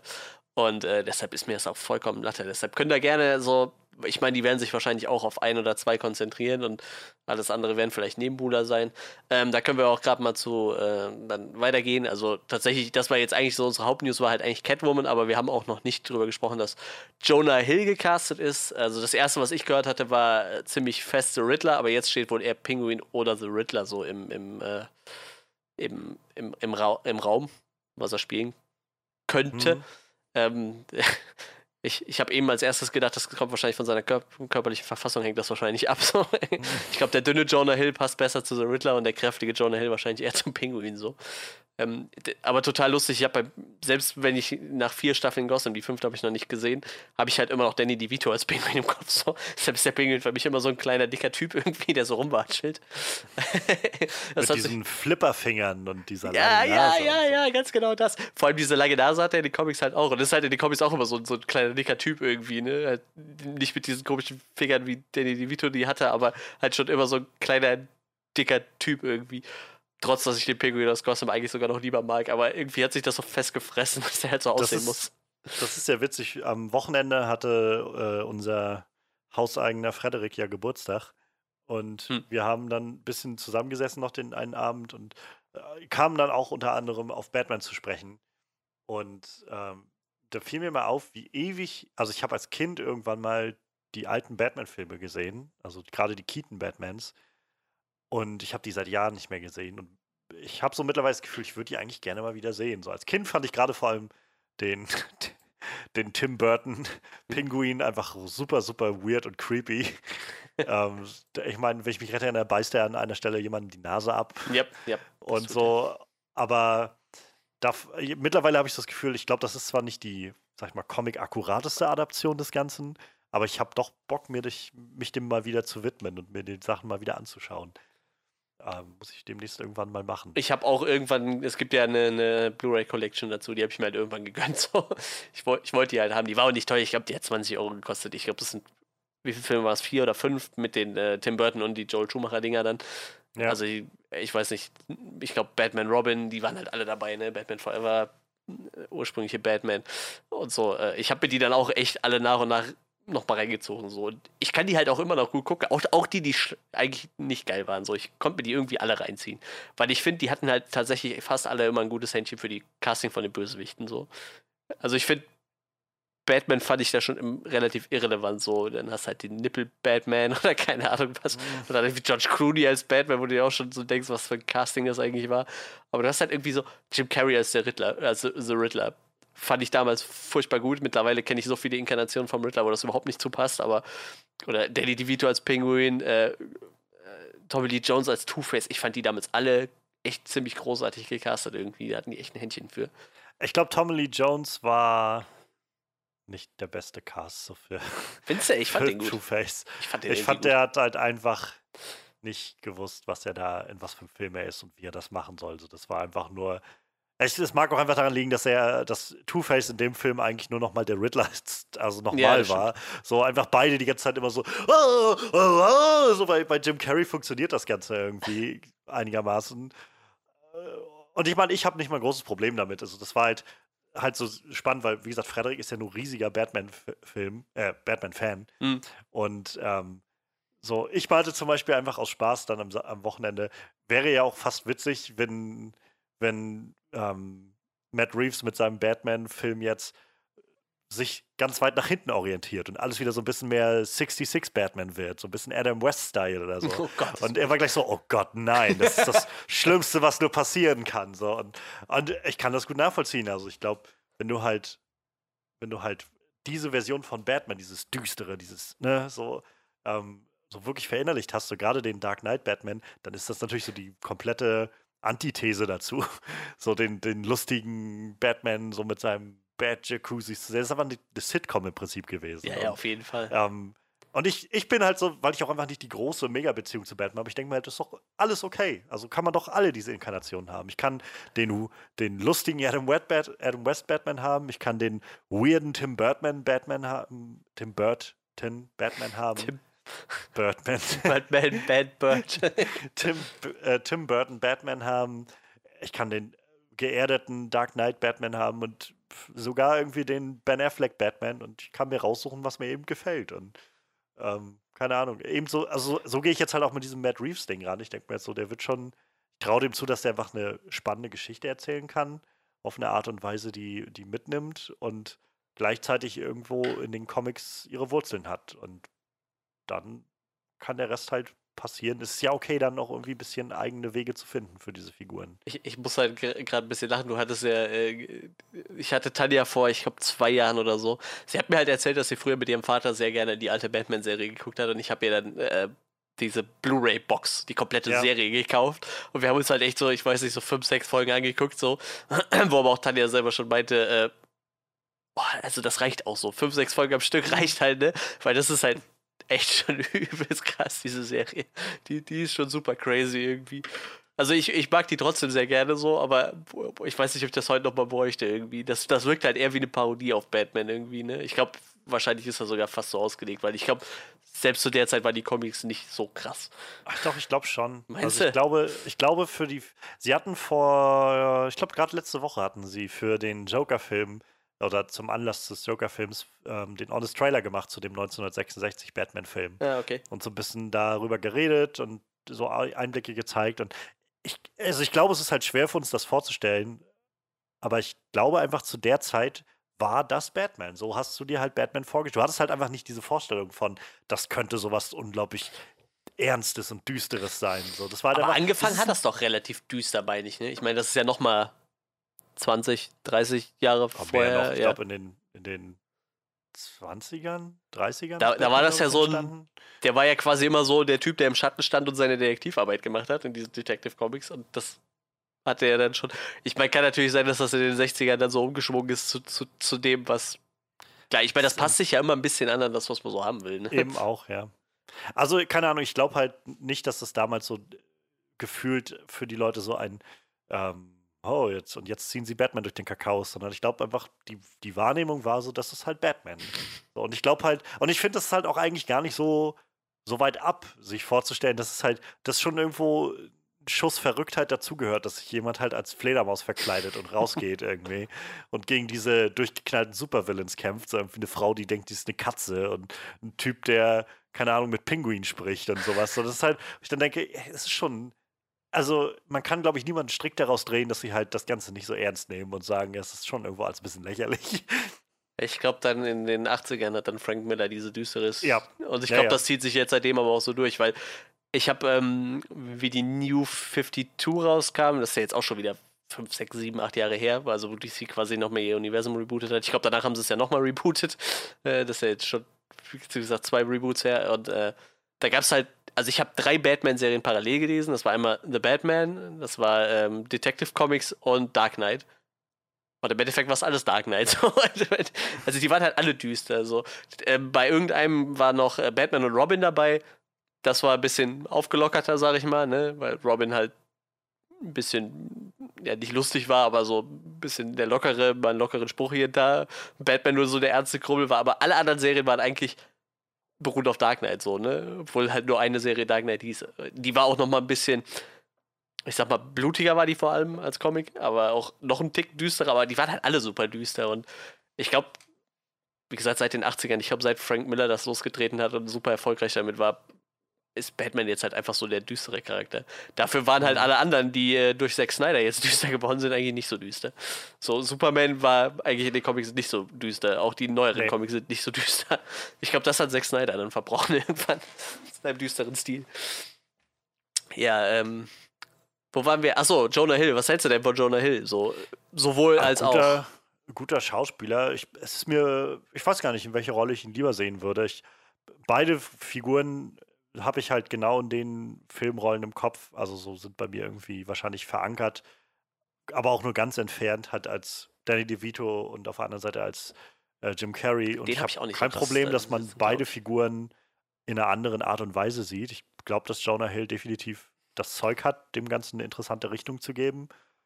Ähm, keine Ahnung. Also insgesamt, glaube ich, würde ich mir für den Film, wahrscheinlich werden wir beide Figuren kriegen, rate ich mal. Wenn ich mir eine aussuchen würde, würde ich mir, glaube ich, aber eher den Riddler wünschen. Ich glaube auch, ja. Dass man mal, also ich kann auch mit Danny DeVitos äh, Pinguin halt recht gut leben, aber ich glaube, das Gefühl von vom Riddler habe ich noch keine Version gesehen, die ich so wirklich, weiß ich nicht, furchteinflößend oder, oder äh, so ähm, respektvoll und, und sowas, also so respekteinflößend empfunden habe oder so. Und da hätte ich schon Bock drauf. Ich, ohne Scheiß, ich empfehle dir immer noch, guck dir mal Gotham an, so, die haben halt echt, also ich finde, die haben den Riddler so on point getroffen und der wirkt halt wie eine junge glaub- Version von diesem Arkham Riddler irgendwie, ne? Also so, halt eher so ein Rätsel-Mastermind mit einem leichten Hang zum Wahnsinn irgendwie, also auch der ist halt da auch nicht lustig, nicht wirklich. Also er lacht manchmal bei sich selber, aber ist halt kein lustiger Charakter irgendwie, ist halt auch eher so ein durchgeknallter Charakter. Ich glaube, der Pinguin hat da noch mehr Witz als, als der Riddler so in Gotham. Also, ich glaube, das Problem ist einfach, ich bin, wie gesagt, nicht Batman-Fan genug, dass ich jetzt Lust habe auf so eine ganze Batman-Serie um die ganzen Villains. dass ich, vielleicht werde ich mich der Sache irgendwann nochmal widmen, aber ich glaube, es gibt erstmal genug andere Serien, auf die ich eher Bock habe. Ich habe Bevor ich tatsächlich, sage, ich gucke jetzt erstmal Gotham. ich habe einen Arbeitskollegen, der kann mit Comicfilmen überhaupt nichts anfangen, ne? Also der mag die auch nicht. Ja. Bis auf, ich glaube, den ersten Tor, den hat er sich angeguckt, weil er diese nordische Mythologie arg so ein bisschen mag. Ähm, der ist ein riesen Gotham-Fan, so. Der mag die Serie aber als, als äh, so Detective-Serie ganz gerne, ne? Weil im Endeffekt geht es ja meistens um Jim Gordon so. Und der mag das halt richtig gerne so. Also dem hat die Serie richtig gut gefallen, deshalb. Ähm, also wie gesagt, ich kann die jedem Batman-Fan eigentlich so ins Herz legen. Ich glaube gar, wie gesagt, ich glaube gar nicht mal, dass das eine schlechte, also ich weiß nicht, ob die gut oder schlecht ist, die Serie. Ich, ich leg dir jetzt mal nicht nahe, dass sie schlecht ist. Ähm, ich, es ist einfach nur das, das Material selbst ist, glaube ich, einfach nicht so mega äh, spannend für mich. So, ich habe einfach, zu, wie gesagt, ich habe zu Batman nicht die mega Verbindung. So ist halt. Das war halt so der, der Punkt am, am Wochenende. Es war jetzt einfach sehr spannend, weil wir halt darüber geredet hatten. Und ich meinte, ich, ich habe als Kind Batman und Robin irgendwann mal gesehen. So, Mhm. das war, glaube ich, den hatten wir auch dann irgendwann auf Videokassette aufgenommen und dann war das halt ab und an mal so ein Film, den ich geguckt habe. Und ähnlich wie mit den Prequels damals war das so meine Vorstellung, ah, das ist also Batman. So, okay. Und ähnlich mit den Prequels habe ich gedacht, ah, das ist also Star Wars. Hm. Ja, ist. Äh, Als wir als Kind bist du jetzt ja auch nicht so, also meistens nicht so, dass du irgendwie, oh, das ist als grauenhaft oder so, aber es war jetzt auch nichts, wo ich gedacht habe, das muss ich immer gucken und das nimmt mich voll mit oder so. Es war einfach, war halt da. So, und dann habe ich irgendwann mehr durch Zufall als als andere Batman äh, Begins gesehen im Kino, als ein Freund halt hin ist und hatte mich dann mitgenommen. Und dann dachte ich so, ha, Batman kann cool sein. So, neat. Schöne Sache. Aber danach habe ich auch keine weiteren Gedanken daran verschwendet. Wo halt Frederik meinte, nachdem er Batman Begins gesehen hat, war das so für ihn, okay, Batman ist, ist jetzt mein Ding und ich muss unbedingt Batman-Comics lesen. So. Und ich, ja, ist gut nachvollziehbar, aber ich glaube, Batman ist einfach nichts, was mich so, so, so mitnimmt, dass ich das Gefühl habe von, ja, das ist mein, mein Ding, da muss ich alles von sehen oder so. Ja, ich habe tatsächlich dann auch noch etliche, äh, etliche, etliche äh, Comics gelesen und, und alle Filme gesehen und also ich hänge da auch schon ein bisschen drin so. Ich weiß nicht, ob ich mich mit Freddy messen kann, aber tatsächlich mag ich Batman auch Also sehr ich- gerne. Ich freue mich jetzt, ich habe ähm, zum Geburtstag von, auch von Frederik äh, The Long Halloween geschenkt Ah, bekommen. cool, Den ja, werde ich jetzt dann super bald gut. lesen. Super gut. Kann ich empfehlen. Ähm, ich auch gelesen. Erstmal muss ich Sandman noch zu Ende lesen, Hm. aber dann werde ich mich dem widmen. Ähm, und wie gesagt, ich bin der, bin der Sache generell nicht abgeneigt und ich habe halt auch echt Bock auf so einen Batman-Film, aber es ist halt einfach, ja, es brennt. Da habe ich eher das Gefühl, dass Spider-Man für mich noch mehr brennt, so wie ich das Gefühl habe von, weiß ich nicht, ich, ich war erstaunt, wie sehr ich dieses Jahr mich auf Spider-Man Far From Home gefreut hatte oder letztes Jahr auf den Into the Spider-Verse-Film. So, das war, wo ich, ich glaube, das so geht es wahrscheinlich euch eher, wenn es um Batman geht, wo ich so merke, so innerlich, so freut sich mein, mein, mein kleines kindliches Ich so total darauf, so, so ja, es ist wieder Zeit für Spider-Man. So. Ja, es war bei mir halt tatsächlich andersrum. Also ich habe früher so, als, als Kind war ich so übelst auf Spider-Man hängen geblieben. Da hätte ich dir auch, glaube ich, jede Origin von jedem Bösewicht erzählen können, weil ich die ganzen Zeichentrickserien immer gesehen habe. So. Ich glaube, mit Spider-Man hatte ich ein bisschen gebrochen nach äh, dem ersten Auftritt von Venom in äh, Spider-Man Mhm. 3. So. Ich glaube, das war so für mich der Knackpunkt. Ähm, ich gucke die immer noch ganz gerne, aber irg irgendwann hat dann doch tatsächlich äh, andere Sachen das abgelöst. Ähm, wie gesagt, aber tatsächlich habe ich jetzt seit letzter Woche auch eine lieb neue Lieblings-Comic-Serie. die quatsch ich, die bequatsch ich dann nächste Woche so. Ähm, ja, aber tatsächlich, ich mag äh, die Spider-Man-Zeichentrickserie von aus den 90ern immer noch sehr gerne. Hab, ich habe mich sehr, äh, sehr viel Zeit gekostet in meiner Kindheit. So. Ich glaube, jeden Sonntagmorgen auf RTL oder so kam die. Du, du, du, du, du. Spider-Man, Spider-Man, Radioactive Spider-Man. Also ich muss ja sagen, in der Zeit hatten diese, waren diese ganzen Intros ja alle ziemlich fetzig so, ne? Ob das jetzt Turtles war, Spider-Man. Das X-Men-Intro. Das, ich habe die X-Men-Serie nie gesehen, diese 90er. Nee, ich auch nicht. Ich habe das Intro halt vor ein paar Jahren das erste Mal irgendwo gehört und ich dachte so, heilige Scheiße, das Intro ist verdammt fett. Power Rangers hat auch so ein fettes Intro, die erste Serie davon. Ich weiß nicht, oh, wir könnten bestimmt so ein Special über diese ganzen Fernseh-Intros machen, aber dann müssten wir, glaube ich. wir, sollten wir mal in irgendeiner Art und Weise tun. Aber ich glaube, dann sollten wir auch hergehen und die äh, 10 Euro an die GEMA zahlen. Also du kannst so 10 Euro bezahlen und darfst dann, glaube ich, fünf Songs in deinem Podcast vornehmen. Ich glaube, das würde ich dann machen, dann könnten wir die nämlich abspielen. Dann müssen wir nur rein und raus moderieren, aber wir könnten die dann vorspielen und dann uns dann drüber unterhalten. Ich glaube, das wäre es mir wert. ja, ähm, dann würde ich sagen. Ach nee, wir hatten ja noch eine Sache. Jeffrey Wright wurde als Commissioner Gordon äh, gecastet. Äh, tatsächlich hätte ich mir da auch mal ein paar Facebook-Kommentare angucken sollen. Ich sehe gerade auch, der, der, sieht, der sieht auf gar keinen Fall aus wie, wie Commissioner Gordon. Das könnte ja auch schon wieder für Shitstorm sorgen. Ich kenne den Schauspieler eigentlich gar nicht. Wo, wo hat er mitgespielt? Hat in, ähm, also ich habe ihn kennengelernt, hat viel gemacht. Ich habe ihn kennengelernt, glaube ich, oder so erst das erstmal bewusst gehabt durch Westworld. Westworld, ja, ich sehe es gerade. Er hat Tribute von Panem, okay, da müsste man ja auf jeden Fall kennen. Äh, Dr. House, okay, das heißt nichts. Das kann ja auch immer nur eine Folge gewesen sein. Verrückt. Also ich, äh, ich mag den sehr. Der ist richtig guter Schauspieler. Und ich glaube, dass er genau das Richtige hat für, ähm, für die Rolle von. Äh, ich weiß, ich hätte fast Chief Wiggum gerade gesagt, aus irgendeinem Grund. Nimm nimm Commissioner Gordon, ja. Aber Chief Wiggum wäre vielleicht auch nicht schlecht. Für Commissioner Gordon. Ähm, der, der hat halt so eine richtig einnehmende Art. So. Also ich kann mir richtig gut vorstellen, dass der, dass der diese Rolle so wundervoll füllen kann. Dieses so ein bisschen geerdete, sehr straightforward denkende, so dieses, da ist das Ziel, das müssen wir machen. Also ähm, ich glaube, der, der hat genau den, den richtigen Charakter dafür. Ja, wie gesagt, ich kann, ich kann den halt echt gerade nicht zuordnen, aber ähm, warum nicht? Ich finde es halt total krass, dass wir in letzter Zeit einfach von diesen ganzen Charakteren so viele Versionen gesehen haben, ne?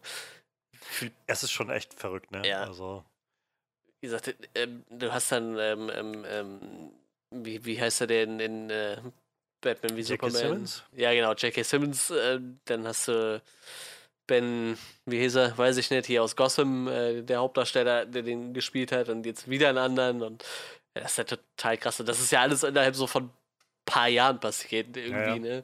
Das ist ja, halt allein in den letzten zehn Jahren könntest du ja schon sagen. Also, ich meine, dann hatten wir auch noch Gary Oldmans, Ja, genau. äh, Commissioner Gordon. Also, es, es ist schon. Dieses, dieses Genre ist halt unglaublich schnelllebig geworden. Aber wenn man dann mal so zurückdenkt, ähm, gab es irgendeinen Batman-Darsteller in diesen alten Batman-Filmen, der den mehrmals gespielt hat? Mal abgesehen von Adam West natürlich, aber alles, was so. Keaton. Stimmt, der war zweimal, ne? Glaube ich, oder? Mhm. Aber sonst halt auch jedes Mal einfach den Batman neu gecastet. So. Und da sind wir ja mittlerweile wieder angekommen, so dass einfach jedes Mal alle Charaktere wieder neu gecastet werden. Das ist halt äh, Stimmt, ja. irg- irgendwie strange so. Also ich mag das schon dann lieber wie bei Spider-Man, dass du dir dann schon so drei, zwei, drei, vier Filme mitziehen kannst irgendwie. Vielleicht mag ich deshalb dieses MCU auch so gerne, weil das halt alles so, so fest ist, irgendwie, wer da wen spielt und, und gut ist halt. Da äh, dürfen die dann auch einfach langsam abdanken oder so, aber nicht einfach, okay, jetzt den nächsten Schauspieler, den nächsten Schauspieler. Da wirkt das halt auch alles so wie Massenware irgendwie, ne? Ich meine, ich kann Ja. das jetzt noch ein bisschen verzeihen, dass DC diese ganzen Serien ja ein bisschen abkapselt vom Rest so, aber boah, auch wie, wie viele Bruce Waynes wir hatten, auch so Kinder, jedes Mal andere und boah, ich finde das echt irgendwie, das wird halt auch anstrengend so. Dauer. Also, ich.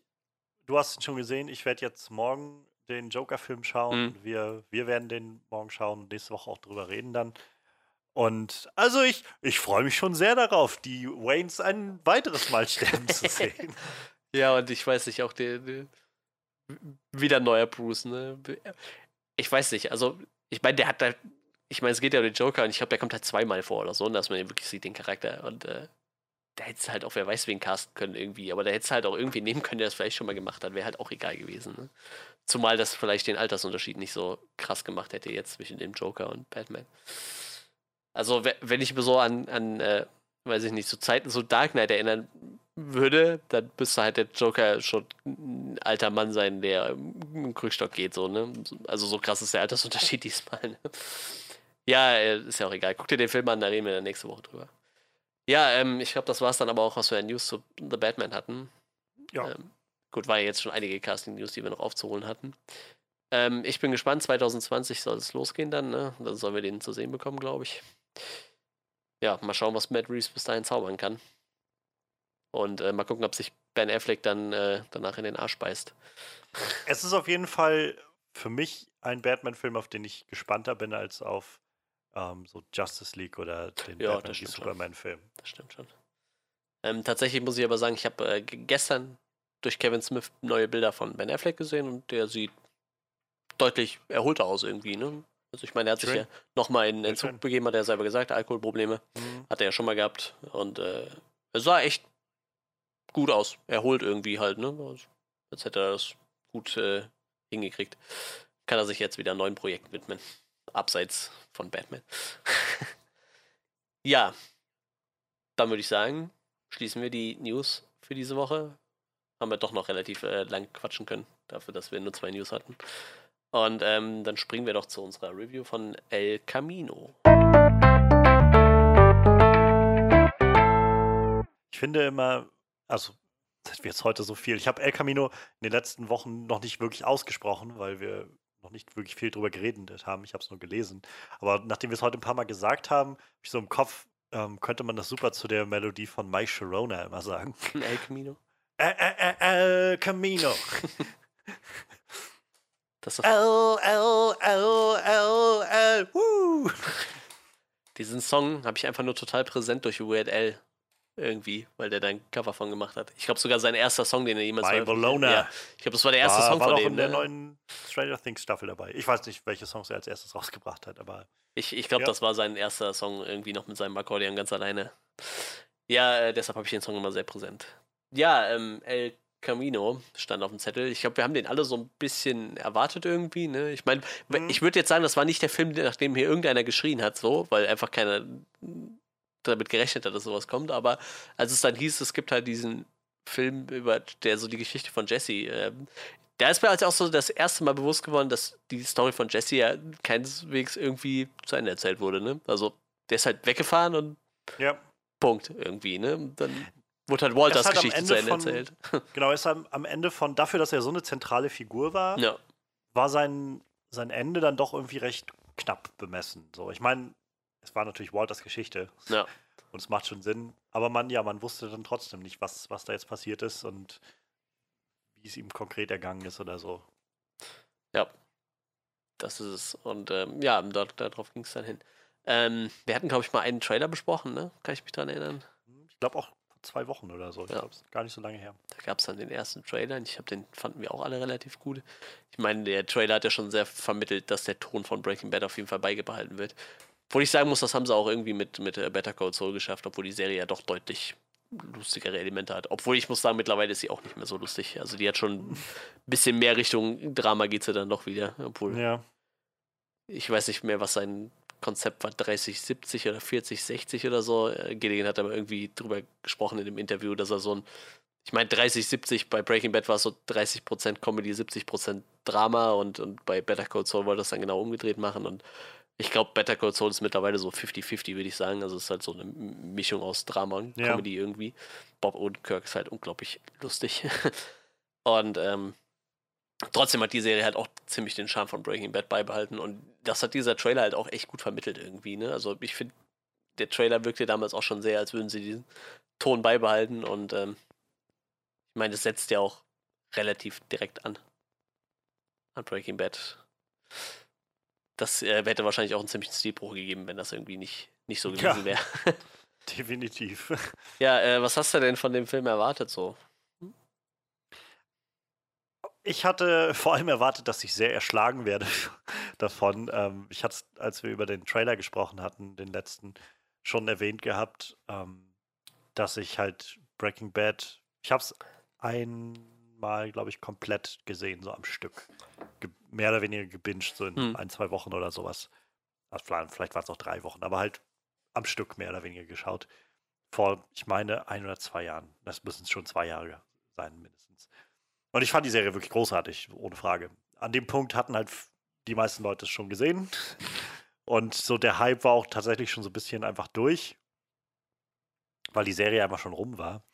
Ähm, ich hatte halt immer wieder noch von Leuten gehört, wie gut das Ganze ist und so, aber ja, ich äh, war irgendwie auch erst dann dazu gekommen und irgendwie war es nett, mal das zu schauen, ohne dass, dass so der Wirbel rundherum immer überall zu hören ist, dass Leute gerade darüber reden, so wie man es jetzt bei Game of Thrones hatte, als wir es alle geguckt haben, als es jetzt immer rauskam und dann der Diskurs danach irgendwie noch eine Woche lang davon lebt. Das war halt einfach nicht mehr. Und dadurch hatte ich irgendwie ganz viel Ruhe dafür und ich habe es sehr genossen. Und ja, also jetzt mit dem El Camino-Film, ähm, natürlich so, es ist, Breaking Bad hat schon ziemlich perfektes Ende gefunden für diese Serie, finde ich. Und es ist natürlich dann immer gefährlich, wenn du dich dann nochmal so, so einem Ende irgendwie näherst. Und das war auch was, was ähm, Aaron Paul wohl gesagt hat, als, als so die Idee das erste Mal zu ihm getragen wurde, dass er sich gefragt hat, naja, aber sollte man jetzt damit noch hantieren oder so? Ist es nicht, haben wir es nicht gut gelassen, wie es jetzt ist und so? Und letztendlich war sein Punkt aber, warum er es gemacht hat und auch der Punkt, warum ich dem Film Vertrauen geschenkt habe, dass Vince Gilligan das Ganze macht. Ja, und ich glaube halt, dass Vince Gilligan jemand ist, der nicht ähm, etwas anfasst und macht, wenn er sa nicht sagt, ich habe eine tolle Idee, was ich damit machen kann. Und da kam dann auch so ein bisschen dazu, warum ich mich erschlagen gefühlt habe, weil er im Vorfeld auch gesagt hat, das Ding wird halt für Breaking Bad Leute. Also wir werden nicht irgendwo auf die Bremse treten und nochmal erklären, wer es wer und Na ja, was klar. passiert hier und so. Und ich habe halt eigentlich, da wollte eigentlich gerne nochmal einen Breaking Bad Rewatch machen, aber ich habe es einfach zeitlich nicht mehr geschafft, irgendwo nochmal anzufangen. Und deshalb habe ich dann jetzt ähm, überlegt am Wochenende, schaust du den noch an, den Film oder nicht? Und ich habe dann darauf vertraut, ähm, auf dieses Netflix-Feature, wo sie am Anfang immer nochmal so eine kleine Rückblende machen. Ähm, ich glaube, bei dem, also für El Camino war das jetzt dreieinhalb Minuten oder sowas, Mhm. wo sie mal Breaking Bad nochmal ein bisschen aufgekaut haben. Und ja, im Zentrum halt so die wichtigen Sachen nochmal herausgehoben haben. Und ich glaube, ich habe halt dadurch nochmal ein bisschen auffrischen können, was nicht mehr ganz da war. Und mehr noch genießen können, was da war. Und dadurch, ja, also ich, ich habe hohe Erwartungen gehabt, würde ich sagen. Also einfach, weil Breaking Bad eine große Serie ist. Ich habe aber tatsächlich so storytechnisch kaum Erwartungen gehabt. So, ich habe damit gerechnet, dass es halt um Jesse geht, aber keine Ahnung, in welche Richtung wohl.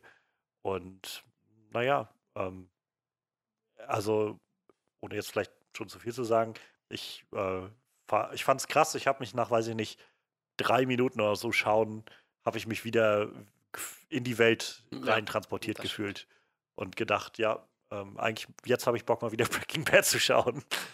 Ja, ja, das ging mir ähnlich. Ähm, das hat er auf jeden Fall echt schnell gecatcht. Ich glaube, bei mir war so der Punkt erreicht, wo er bei seinen alten Buddies auf der Matte steht und ich dachte so, oh, ich weiß nicht, die Stimmen wieder zu hören, die Charaktere wieder so zu sehen, wie sie, wie sie halt damals ausgesehen haben. So, ich meine, Schauspieler verändern sich ja auch zwischendurch mal irgendwie. Und hat mich auch echt relativ schnell gecatcht, die ganze Serie. Ähm, ja, ich hatte.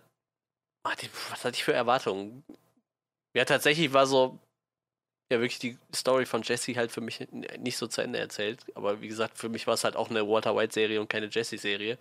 Auch wenn er stellenweise ja mindestens genauso eine große Rolle hatte in, in einigen Staffeln und einigen Folgen, ähm, war es ja trotzdem irgendwie eine, eine, eine Walter-Serie. Und ich glaube, was mich halt richtig neugierig gemacht hatte, war irgendwann der Fakt, dass gesagt wurde, es kommen x Charaktere aus Breaking Bad auch nochmal vor. Was, was ich schon ziemlich heiß fand. Wie gesagt, der Trailer hatte Ja. mich direkt abgeholt. Der hat halt dieses Breaking Bad-Feeling irgendwie direkt, ne? Also optisch.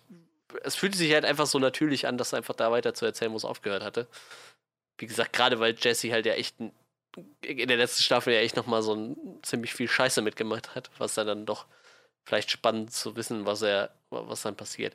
Ich hätte jetzt aber auch tatsächlich nicht vorhersehen können, wo, wo es hingeht, weil ich nicht weiß, was seine Pläne gewesen wären danach, ob er untertauchen will, ob er irgendwas Neues anfangen möchte oder einfach nur guckt, dass er wieder normal auf die Füße kommt. Keine Ahnung, Ja. ich hätte, hätte in verschiedene Richtungen gehen können. Ähm, trotzdem, ich, ich hatte da richtig Bock drauf. Und wir haben, also ich habe den auch direkt freitags gesehen, so, ich weiß, wir haben bei meinen Kumpels gesessen und gesagt, hier Breaking Bad Film ist draußen, so, ach krass, dann ziehen wir uns den jetzt direkt rein. Dann haben wir uns den halt mit drei Leuten direkt angeguckt, abends und äh, ja, bereut habe ich es auf jeden Fall nicht.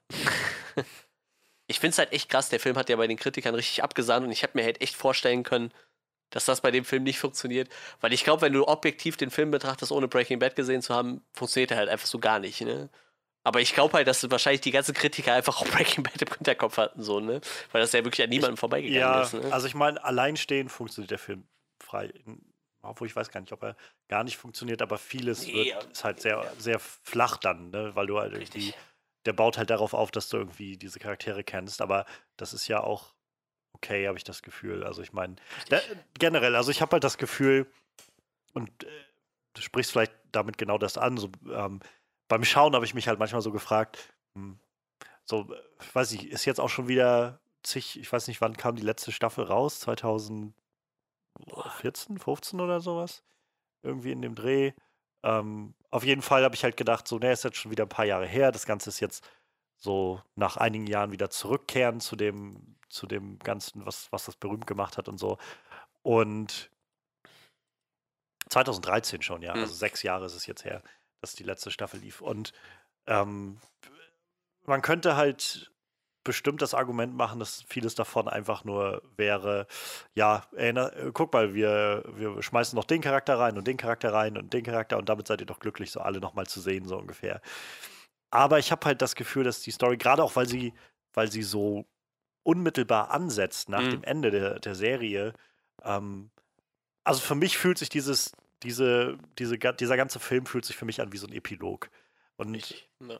i- im besten Sinne wie ein Epilog. Halt so wie, keine Ahnung, wenn ich mir vorstelle, ich würde, ähm, ich weiß nicht, ob es gibt, wahrscheinlich nicht, aber Sherlock Holmes Geschichten und in der letzten Sherlock Holmes Geschichte stirbt Sherlock Holmes und dann gibt es danach nochmal eine Kurzgeschichte, die rauskommt, äh, was ich, wenn Arthur Conan Doyle noch eine Kurzgeschichte geschrieben hätte, wie, ähm, wie Watson Ja, irgendwie genau, mit dem ja. Vermächtnis von Holmes umgeht und zurück ins Leben findet oder eben auch nicht oder sowas. Und freilich, hätte man das jetzt gebraucht, wäre das zwingend nötig gewesen? Nein, auf keinen Fall. Und ähnlich würde ich sagen, El Camino ist jetzt kein, keine Sache irgendwie, nach der es Jahrzehnte irgendwie gelächzt hat. Ja, und irgendwie endlich wird das Ganze aufgelöst oder so. In keinster Weise. Aber ich finde, es ist trotzdem eine sehr, sehr legitime Fortführung und, und einfach so eine kleine, wie, ja, so eine kleine Kurzgeschichte, so eine kleine wie so eine Novelle, die einfach einen Charakter, der nicht im Zentrum stand, also jedenfalls nicht im vollständigen Zentrum der Serie stand, nochmal fortführt und so, so einen kleinen Abschluss für den schafft. Und die Serie funktioniert völlig ohne diesen Film, ohne, völlig super. Und gleichzeitig ist der Film halt, glaube ich, einfach nur für die Leute, die die Serie wirklich gesehen haben. Ansonsten macht es eben nicht so Sinn. Und ich, Und ich finde aber, das funktioniert super. Ich muss- Mich hat es sehr glücklich gemacht. also wir sind ja quasi schon in den Sachen, die uns gut gefallen, ne? ähm, bisschen. Das wäre ja eh unser nächster Punkt gewesen, er kennt ja das Spiel. Ähm, ich finde tatsächlich, also mich würde halt stören, wenn ich einen Film gucke und der hat halt so ein, so ein Serienfeeling, ne? Also normalerweise, wenn ich einen Film gucke, dann will ich auch, dass sich das Ja. anfühlt wie ein Film. Hier, die, dieser Film hätte aber auch gut als zwei, drei Folgen Breaking Bad funktioniert. Ja. Und das ja. ist verdammt gut so, ne? Weil das ist ja genau das Feeling, was du auch haben willst, wenn du das guckst, ne?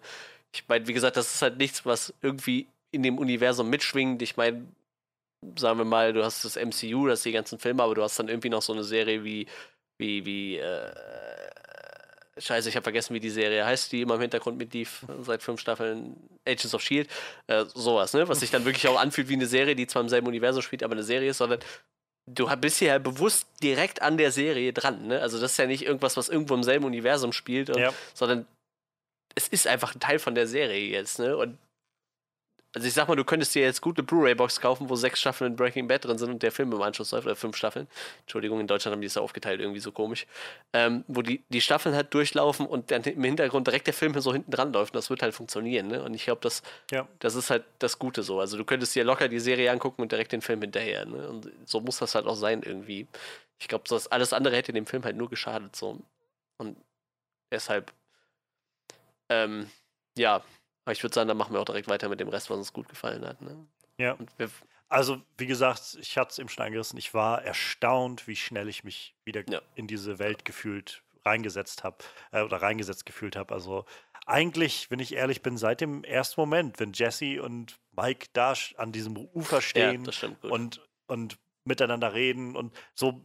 Wie gesagt, ich habe die Serie seit zwei Jahren nicht mehr gesehen und es kam so wie so eine Welle wieder über mich, so wie ich gemerkt habe, so, oh ja, das war, da war doch das Ganze mit Mike und Ja. mit Jesse und wie die irgendwie miteinander so dieses bisschen Vater-Sohn-Gespann aufgebaut haben und ähm, ja, ich meine, der Film setzt ja irgendwie sehr darauf, und ich meine, Jesse ist nun mal die, Hau- die Hauptfigur jetzt, aber setzt jetzt sehr darauf zu zeigen, dass, ähm, dass eigentlich alle oder viele in seiner Vergangenheit ihm immer wieder gesagt haben, irgendwie, du hast so viel Potenzial, du kannst was machen und mach, mach dein eigenes Ding so.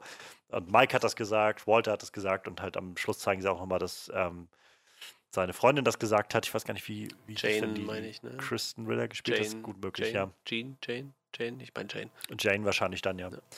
Ähm, Ja, Jane. ja, Jane.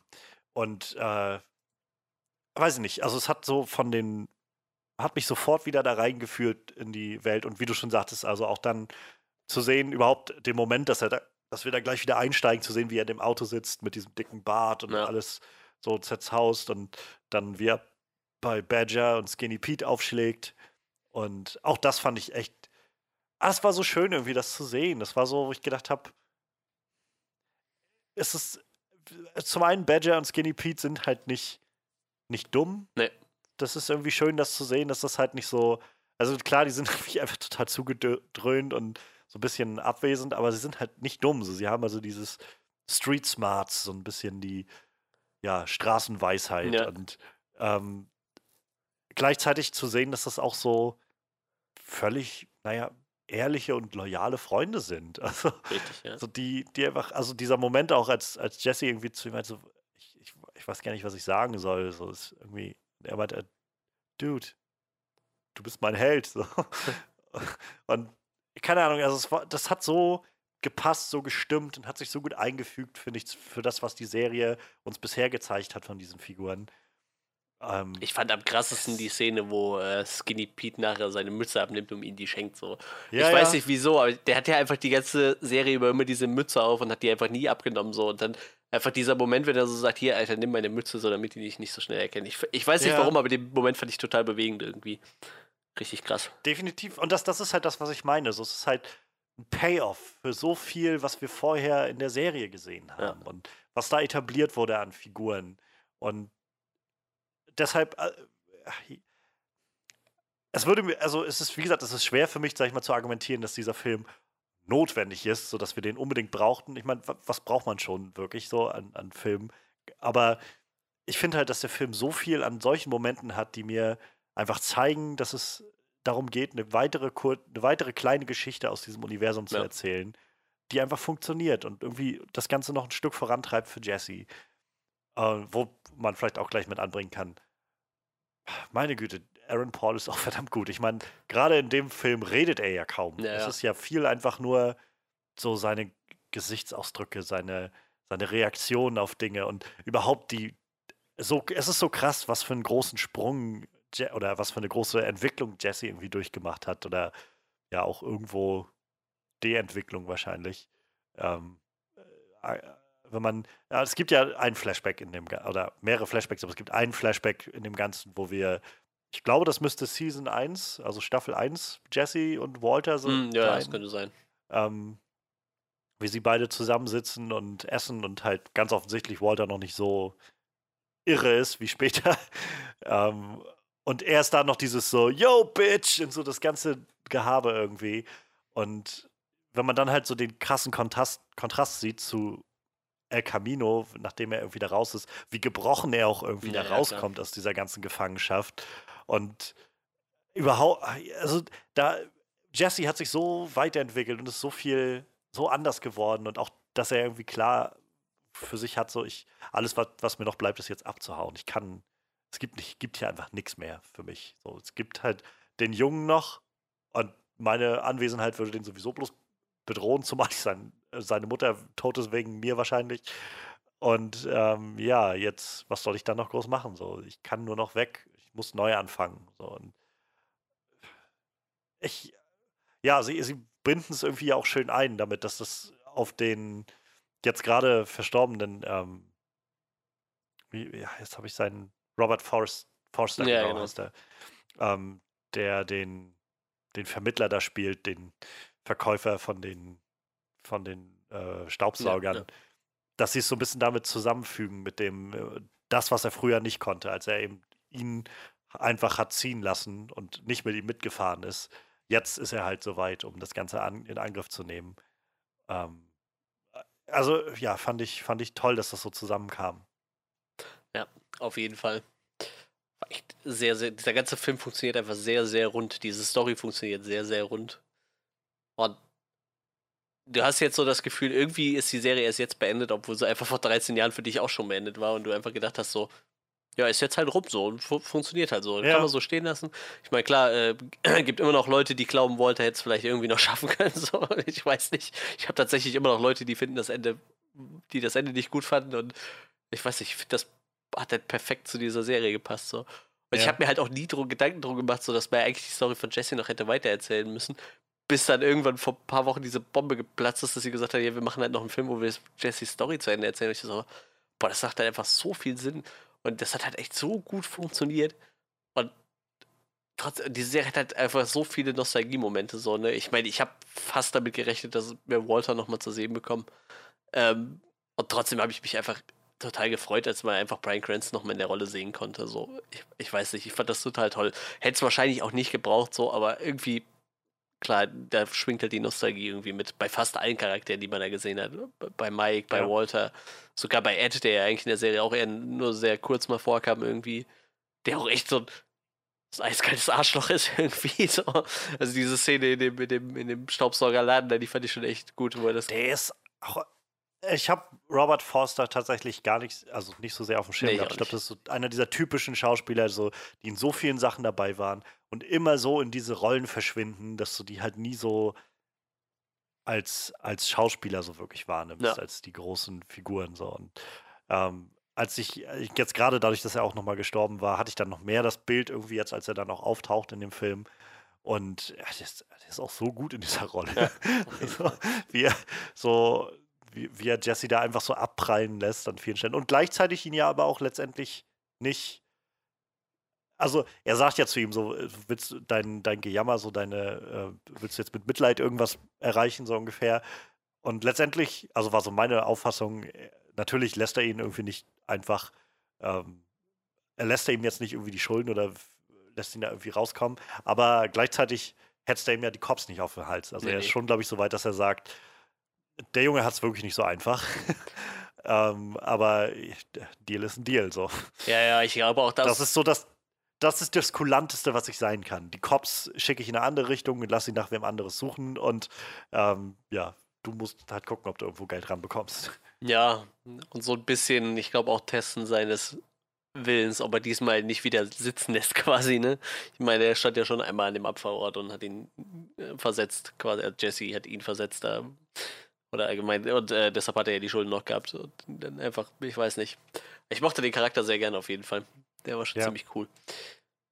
Wie gesagt, äh, ich fand auch krass, dass sie diese ganze äh, Folternummer oder diese Gefangenschaftsnummer nochmal so das krass, fand ich auch äh, krass. aufgearbeitet haben. also, diese Einblicke zu zeigen, was Jesse eigentlich Ja. alles mitgemacht hat, als er da war und wie kaputt er da war, wie gebrochen er war. Ähm, das hat halt, es, es hat halt einfach ja, wieder sehr gut irgendwie in den Ton der Serie gepasst, die ja auch schon so diese, ja, die ja immer irgendwie diese, diese sehr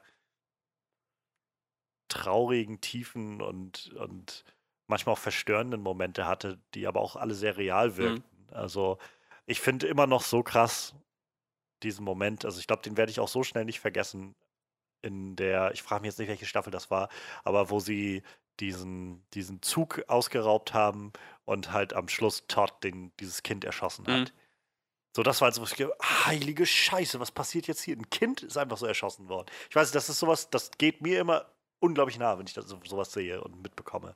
Und das auch einfach so zack passierte. Und ähm, ähnlich hatte ich jetzt das Gefühl, ging das so mit diesen Folterszenen und überhaupt zu zeigen, wie er, wie er da so in die, in was für einem Käfig er da sitzt und so, was für Probleme das irgendwie mit sich bringt. So dieses, ja, es könnte sein, dass es jetzt bald regnet. So, ja, dann läuft das da unten bei dir voll mit Wasser. So, so toll. Ja, So, ich, äh, heilige Scheiße. Und, und umso mehr, je mehr du davon siehst, umso mehr kriegst du das Gefühl von, was, ja, wie kaputt Jesse eigentlich ist. Und ich meine, als er dabei Badger und Skinny Pete auftaucht, ist er ja auch so richtig tief im, im posttraumatischen Stress. ja, ja, also, auf jeden Fall. ähm, wenn er da morgens aufwacht und gleich irgendwie mit der Waffe zielt und so. Ja, also, ja, krass, einfach krass. Auch den Moment finde ich, fand ich sehr beeindruckend, ähm, als er mit Todd unterwegs war. Überhaupt diese ganze Storyline mit Todd fand ich ganz schön. Ja. Todd ist sowieso so ein richtig krasser Charakter irgendwie. Und da manchmal über Jesse Plemons werden wir noch reden nachher. ähm, der ist, ich mag den Schauspieler sehr, sehr gerne. Der ist richtig, richtig gut. Ähm, in der zweiten Staffel Fargo, Jesse Plemons einfach Wahnsinn. Ähm, ich, Game Night in dem Film spielt er mit und ist einfach, es ist, der, ist so unfassbar komisch. Und ja, hier ist er jetzt als Todd wieder dabei und wo sie halt unterwegs sind und im, in der Wüste sind und Jesse ihm dann mit der Knarre gegenübersteht und so. Die, diese Spannung, die sich da aufbaut.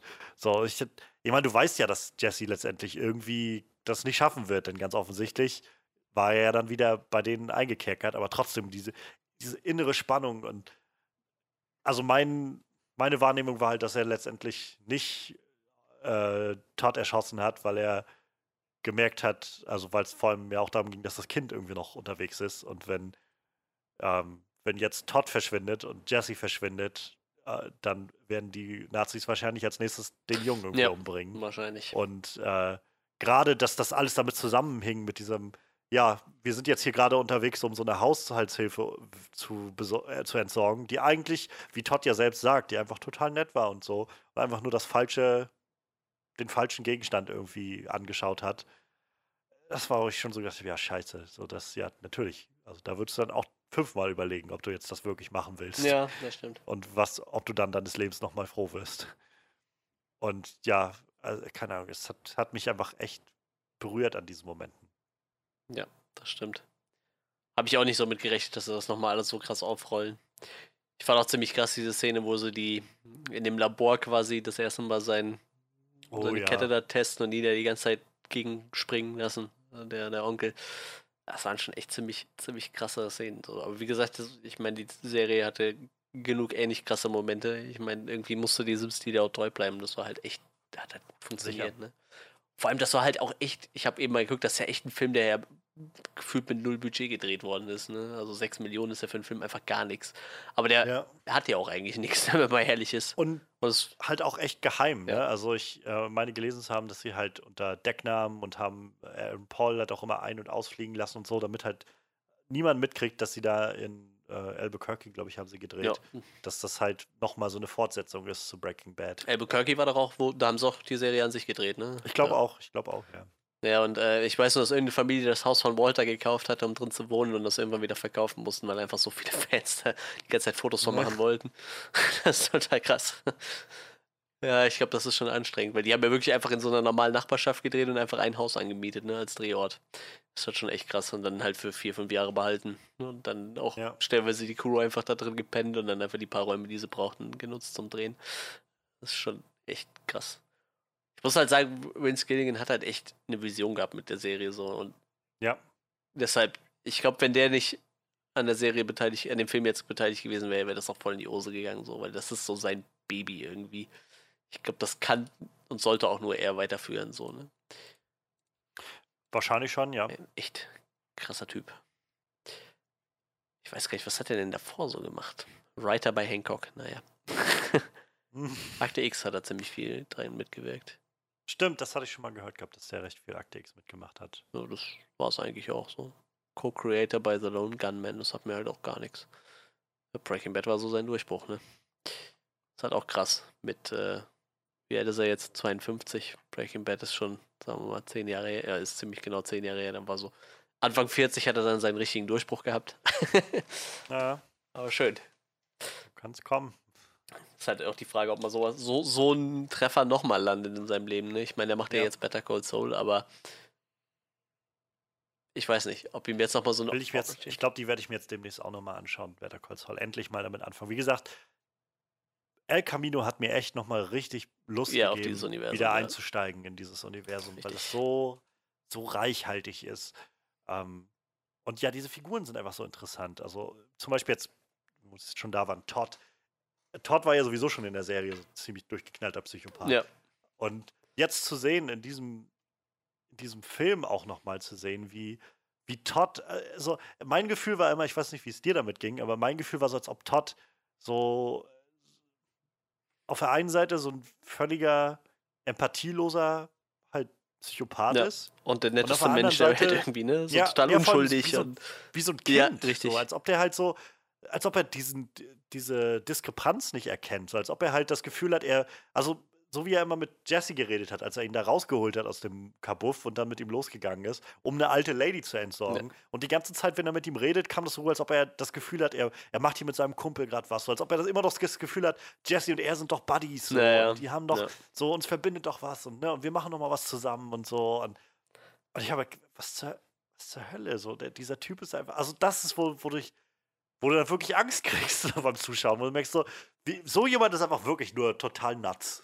Total durchgeknallt. Ja, ich habe auch tatsächlich kurz Zeit immer mal vergessen, dass der Typ eigentlich voll der Psycho ist, wo er der Jesse rausholt und ich so dachte, ja, stimmt, der hat immer so, so quasi, äh, war immer so die ein, der Einzige, der irgendwie nett zu ihm war und hat dann total ausgeblendet, was der Typ eigentlich für ein Arschloch war, so.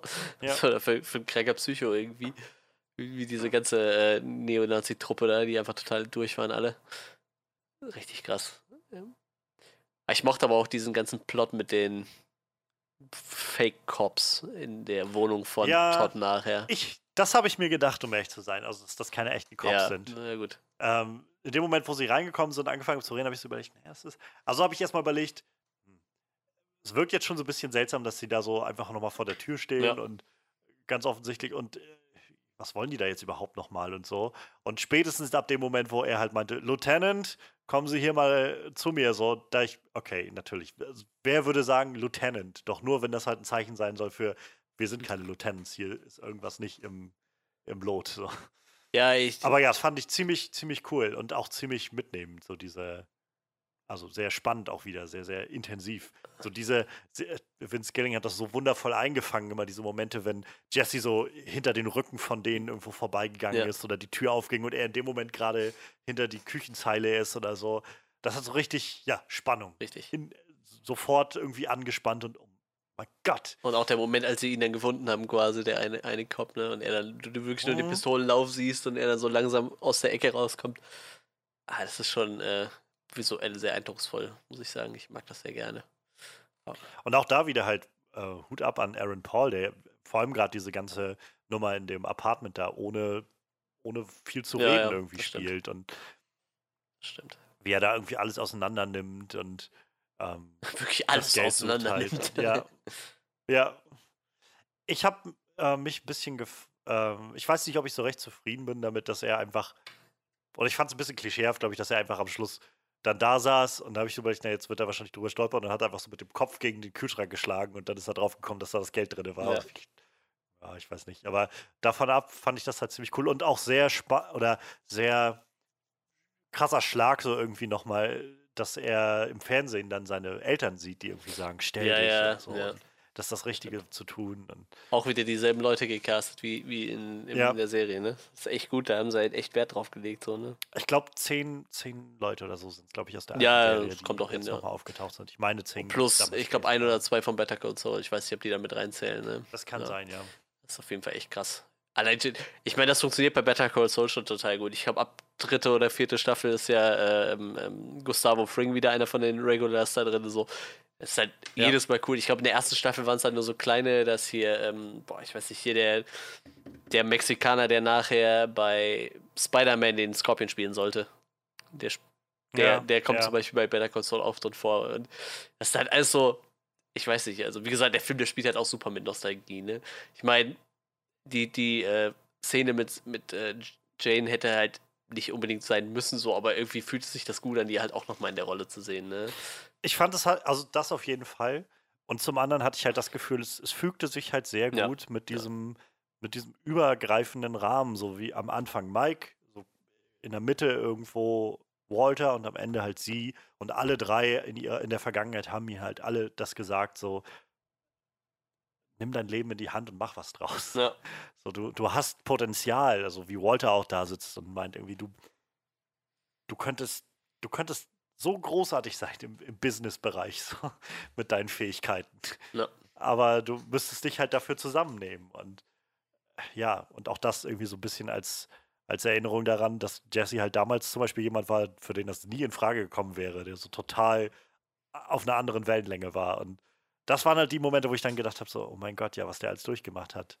So von, also mal zum Beispiel der Tod von Jane, mal Ja, eine ja. Sache. Aber auch so Sachen wie, also ich, ich finde immer noch so krass, als er den, ähm, hieß er Dale oder Dave oder so, den, den anderen Koch erschießen musste, ähm, am, Anf Ja, am Ende der einen Folge irgendwie. Und äh, es war so, wo ich, du, du kriegst einfach mit, wie kaputt er ist und wie, wie er verändert wurde. Und gleichzeitig spiegelt sich das auch, finde ich, in seiner Vorgehensart in dem Film wieder, wie er jetzt loszieht und so, ja, so ein bisschen sich bei Walter wahrscheinlich das alles abgeguckt hat oder mit von Walter auch beeinflusst wurde, geformt wurde. So dieses sehr zielstrebige, sehr, sehr auch kalkulierende, würde ich sagen. Obwohl die Chancen halt sehr schlecht stehen, sozusagen, okay, jetzt, ich habe jetzt keine Zeit, groß durchzudrehen und so, sondern, weiß ich nicht. Äh, Am Anfang in der ersten Folge Breaking Bad springt er halt irgendwo aus dem Ja, Fenster. ja, so weil gerade irgendwie und hier und, und flachgelegt will hat, ja. weglaufen so ja und und hier ist es jetzt halt dass er er wirklich strategisch vorgeht so okay ich brauche Geld ich brauche ähm, das und das und das ich muss da irgendwo hin okay Geld wie komme ich an Geld ran ich habe diese ganze Sache von Todd diese Nazis sind alle tot da kann ich jetzt das, das Geld kann ich finden und kann dann damit den Typen bezahlen und abhauen und so weiter. Das Auto muss ich loswerden, diese ganzen Sachen. Das, für mich hat das irgendwie alles gestimmt. So und nochmal so ein, ja, wie gesagt, so eine, so eine schöne Schleife irgendwie gemacht um, um diese Figur von Jesse. Und, aber trotzdem ist er halt kein kleiner Walter, sondern immer noch Jesse. Das merkst Nee. du halt so in den Situationen zum Beispiel, wo er zu den Cops sagt, so, hier, ich, ich bin nicht hier, um Cops zu erschießen. Ich will kein. Ich glaube, Walter Ja. hätte am Ende einfach abgedrückt, weil dem war nachher sowieso Ja. alles egal. Ne? Ja. Und Jesse ist aber immer noch Jesse und der sagt dir, ich will euch eigentlich nichts, ich will nur was holen und will hier eigentlich weg. So, und dann seht ihr mich Ja. nie wieder. Und das fand ich halt großartig irgendwie.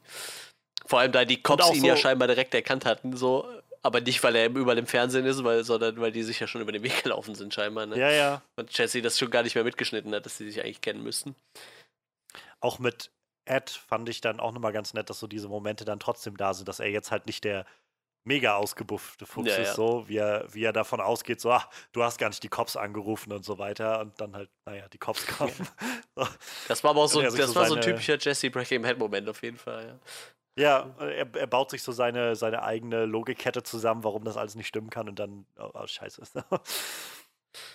ja, aber auch mit den, ähm, mit den Fake-Cops fand ich halt auch sehr, sehr cool. Das war ja auch so ein bisschen, ja, fast schon so ein Thema irgendwie, was durchging. Also Jesse, der, der die Waffe immer abgeben muss. Also wir hatten irgendwie dann einmal gesehen, wie er an Todd die Waffe in, der, in dem Moment abgegeben hat und dann bei den Cops seine Waffe auch ausgehändigt hat. Und dann halt zum Schluss, als dann das, das Duell kam, ja. sozusagen, er da dann nicht einfach nur die Waffe nicht ausgehändigt hat, sondern noch eine doppelt, also eine zweite Waffe hatte, mit der er dann den Typen sofort platt gemacht Ja. hat. Und ich habe nicht damit gerechnet. Ich war echt überrascht, muss ich sagen. Und obwohl ich noch, also man sieht ja, dass er zwei Ja, ja, Waffen klar. mitnimmt. Und eine hat er eingesteckt und die anderen hat er in der Tasche, aber ich habe nicht damit gerechnet. Und Nee, ich auch nicht. und als, als der Typ erstmal getroffen wurde und umgefallen ist, was ist nun passiert? Und dann stand er da und aus seiner Tasche kam der Rauch raus. Und da ah, das ist, das ist verdammt clever. Das stimmt. War auf jeden Fall. Aber auch da fand ich schön, dass er halt da reingegangen ist. Er, er ist ja nicht reingegangen mit der Intention, die zu erschießen, Ja. sondern erstmal einfach zu sagen, Leute, ich brauche 1800 Dollar. Das war's. Mehr brauche ich nicht, mehr will ich nicht. Und ich hatte, also ich hatte fast überlegt, ob der Typ ihm das Geld gibt. Einfach, weil er, naja, ganz offensichtlich, er hatte Jesse ja gesehen in diesem Bunker da und dass er vielleicht so ein bisschen das Gefühl hat von Mitverantwortung oder sowas, von, hm, ja, irgendwie habe ich mitgeholfen, dass der da drin festsitzt und ach, scheiß doch auf die 2000 Dollar oder sowas. Aber ich glaube, er war dann wohl doch etwas zu sehr auf Kokain und Arschloch und hat gesagt, dann ballern wir uns lieber um die Ohren.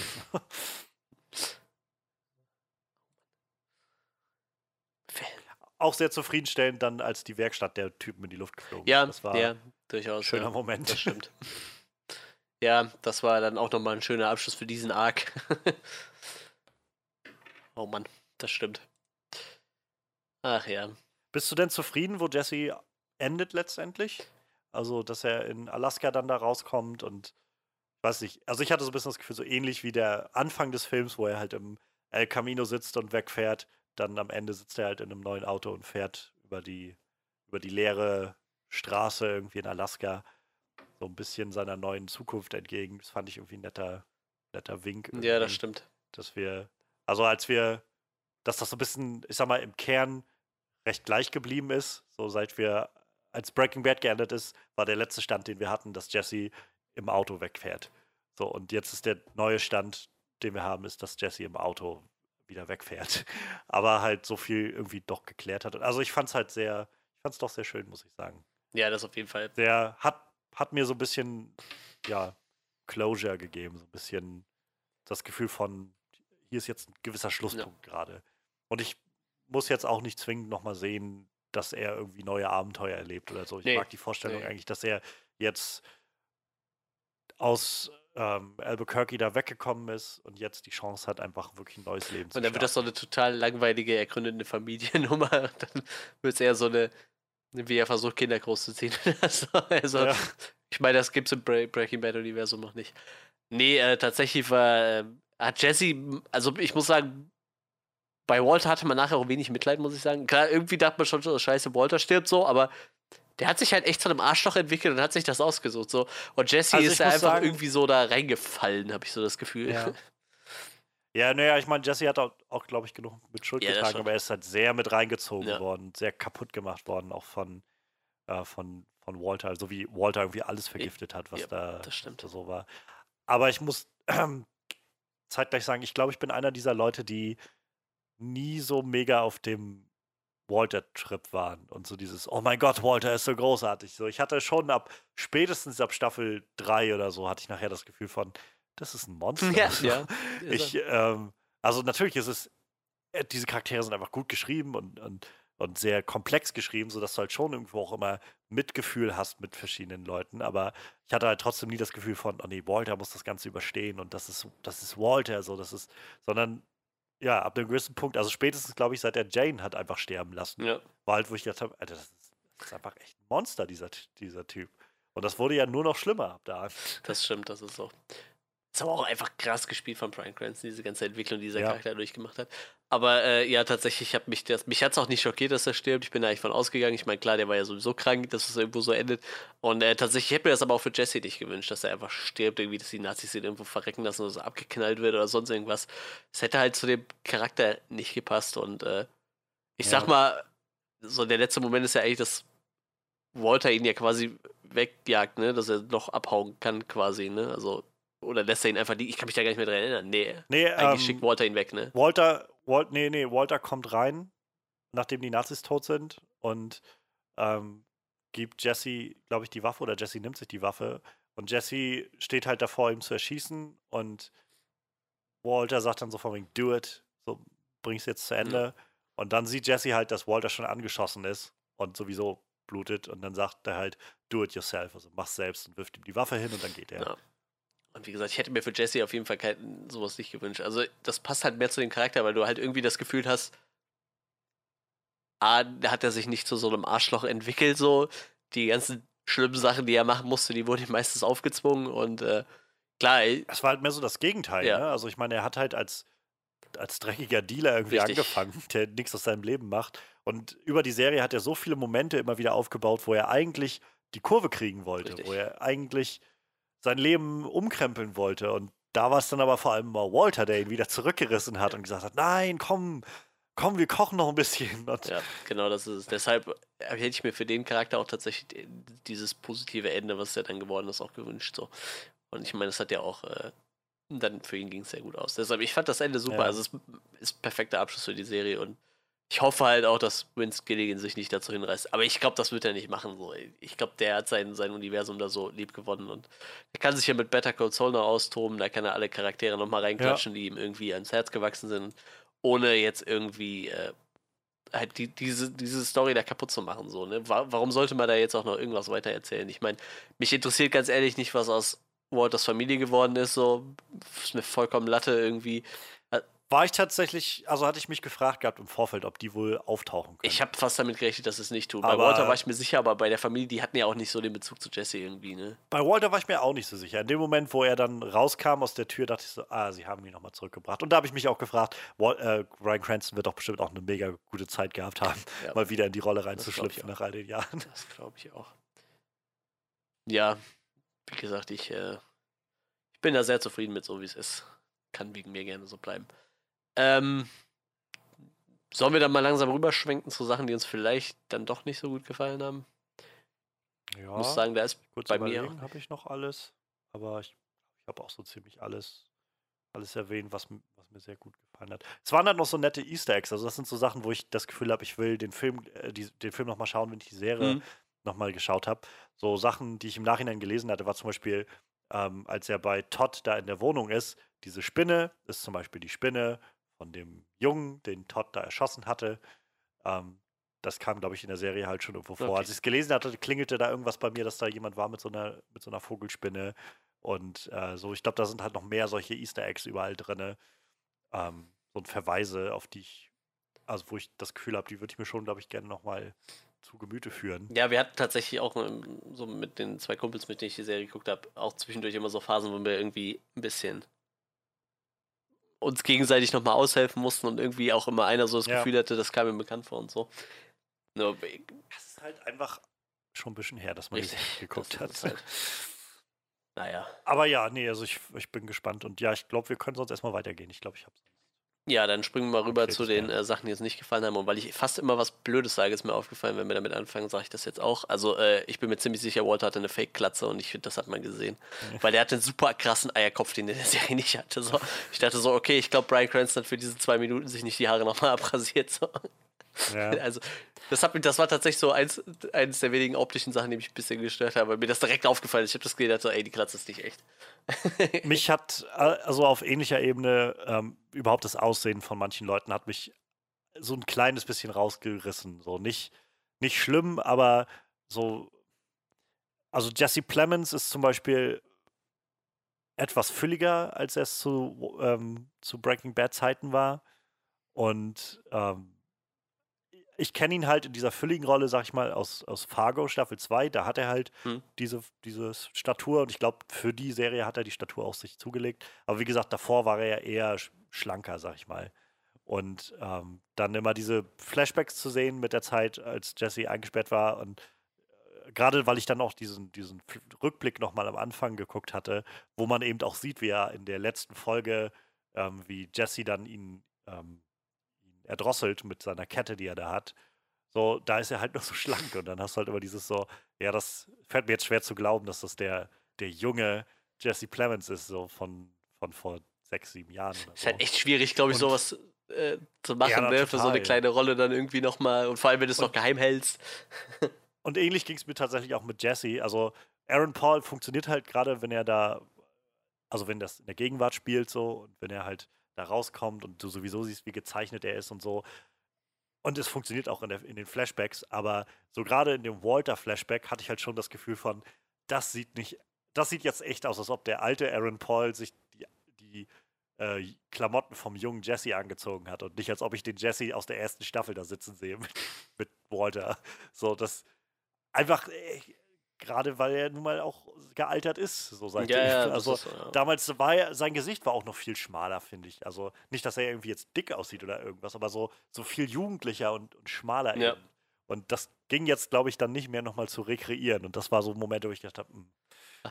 das fällt mir dann doch auf und so, so ein kleines bisschen nimmt es mich dann aus der Welt raus, die ich da Ich glaube, dafür ist es bei mir dann doch tatsächlich zu lange her, so dass ich das da noch dran erinnern könnte. Aber ich kann mir schon vorstellen, dass das, dass das mich auch stören würde, wenn ich jetzt so die Serie gucken würde und dann direkt hinten dran den Film. Ja, aber das ist. Es ist halt, wie gesagt, wieder, glaube ich, auch durch den Fla äh, Rückblick, den ich Ja, am Anfang ja, gesehen okay, habe. Weil ja, da hast du ja, auch ja. so Bilder nochmal gesehen vom, vom Anfang der Serie, so am, in den ersten paar Staffeln, wo Jesse halt einfach noch, naja, so Aaron Paul ist halt noch deutlich jünger. Vor allem, der ist halt in dem Alter, wo man das auch noch bisschen mehr sieht. Ich sag mal, Brian Cranston, Ja. ich meine, der ist ja auch zehn Jahre älter zu Anfang der Serie, aber bei dem geht das halt irgendwie so, ne? Ich finde, dadurch, dass er halt eine Glatze hatte, ist das sowieso nie so aufgefallen irgendwie. Ich finde, bei dem, bei Mhm. dem ging, da, ging, ging das halt, ne, in seiner Rückblende da irgendwie. Also das hätte ich jetzt auch nicht hinterfragt, glaube ich. Ja, wie gesagt, äh, ich glaube, das ist halt alles auch so ein bisschen dieser Heimlichkeit geschuldet, ne? Und äh, dass es halt eine kleine Sicher, Produktion ist. ja. Ich meine, da wirst du auch nicht, in De-Aging wirst du halt auch nichts stecken an dein Budget, so, ne? Aber ja, ja, das stimmt, das, das, das kann einem natürlich dann schon auffallen irgendwie. Wie gesagt, mir ist halt echt direkt irgendwie auch Walters Glatze aufgefallen irgendwie. Ich meine nicht, dass mich das jetzt irgendwie gestört hätte in der Serie, in dem Film, aber es ist Ja. mir halt aufgefallen irgendwie, ne? Ich meine, klar, der rasiert sich ja nicht die Haare nochmal ab dafür. Ich meine, gut, er ist jetzt 63, vielleicht fangen, fallen die irgendwann von alleine aus, wer weiß. Schon länger nichts mehr von Hat gehört, ne? fällt mir gerade so ein. So nach Godzilla irgendwie. ja. Godzilla kann ich mich noch dran erinnern. Es gab noch einen Film mit, ähm, wo, er, wo er mit James Franco gespielt hatte vor ein paar Jahren. Irgend so eine Comedy-Nummer. Die war aber, glaube ich, jetzt nicht so gut. Last Flag Flying, sagt mir Ähm. gar nichts. Power Rangers habe ich gesehen, aber da spielt er ja quasi nur die, den Kopf im Computer. Scheint in der Serie aktiv zu sein. Supermenschen, die lief scheinbar bis 2019 jetzt. Wohl, vielleicht ist das eine animierte Serie? Ich weiß nicht. Ja, es ist Okay. eine animierte Stop Serie. Motion, aber ja, deine Stimme. Ah, stimmt, Electric Dreams, da habe ich die Folge gesehen, wo er mitgespielt hat. Hier Philip K. Dicks Electric Dreams, wo so ein paar Kurzgeschichten von ihm Stimmt, verfilmt ja. haben. Die habe ich gesehen tatsächlich. Ist auch noch nicht so lange her. Ja, ich meine, der macht ja immer noch genug, aber der hatte ja so ein- echt nach Breaking Bad noch so eine krasse Hochphase, ne? Der irgendwelche Bösewicht im Film gespielt ja. hat und so. Also. Er ist ja halt auch einfach ein guter Schauspieler. Aber ganz im Ernst, nach Malcolm mit dem Tom wäre mir das gar nicht so krass aufgefallen. Ich meine, ich habe von der Serie nicht so viel gesehen, aber so, ich hatte den tatsächlich erst durch Breaking Bad so richtig auf dem Schirm, muss ich sagen. Ja. Ja, Ich ja. meine, der hat ja auch unglaublich aktiv. Ich weiß gar nicht, der hat doch wahrscheinlich auch bald jedes Jahr den Emmy dafür gewonnen, oder? Ich glaube fast. Die haben alle, glaube ich, Ja, recht gut abges- Aaron Paul hat auch jede Menge gekriegt, das weiß ich noch. Gilligan, glaube ich, auch. Also, Tony Award hat er mal gekriegt. ja, Five doch. Golden Globes, ne, Five Golden Globe Nominierungen eingewonnen. Äh, was haben wir denn? Ich finde es gerade nicht. Emmy Awards, da stand zwar auch so ein Emmy Awards, aber List of Awards and Nomination, das hört sich doch gut an. Emmy Awards. Äh, gewonnen. Breaking Bad, Lead Actor 1, 2, 3 Mal. Hm, Viermal. Fünfmal. Se er hat sechs Emmys für Breaking Bad insgesamt gewonnen. Outstanding Lead Actor in a Drama Series, Outstanding Drama Series, gut, da hat er dann quasi einfach nur mitgewonnen. Ja, er hat äh, allein viermal als, als bester Hauptdarsteller. Und ich glaube, Outstanding Drama Series ist ja dann wahrscheinlich, wo die Serie allgemein gewonnen hat. Aber er selber hat äh, allein schon vier Stück für seine Interpretation des Walter gewonnen. Boah, das ist, das ist schon echt krass. Also, ich sagte, äh, und ich weiß nicht, ich glaube, Aaron Paul hatte zwei oder drei, ne? Meine ich irgendwie so im, im Kopf zu haben. Auf jeden Fall Ja. auch genug. Ja, es ist. Das, die Serie war einfach ein Phänomen. So. Ja. Das,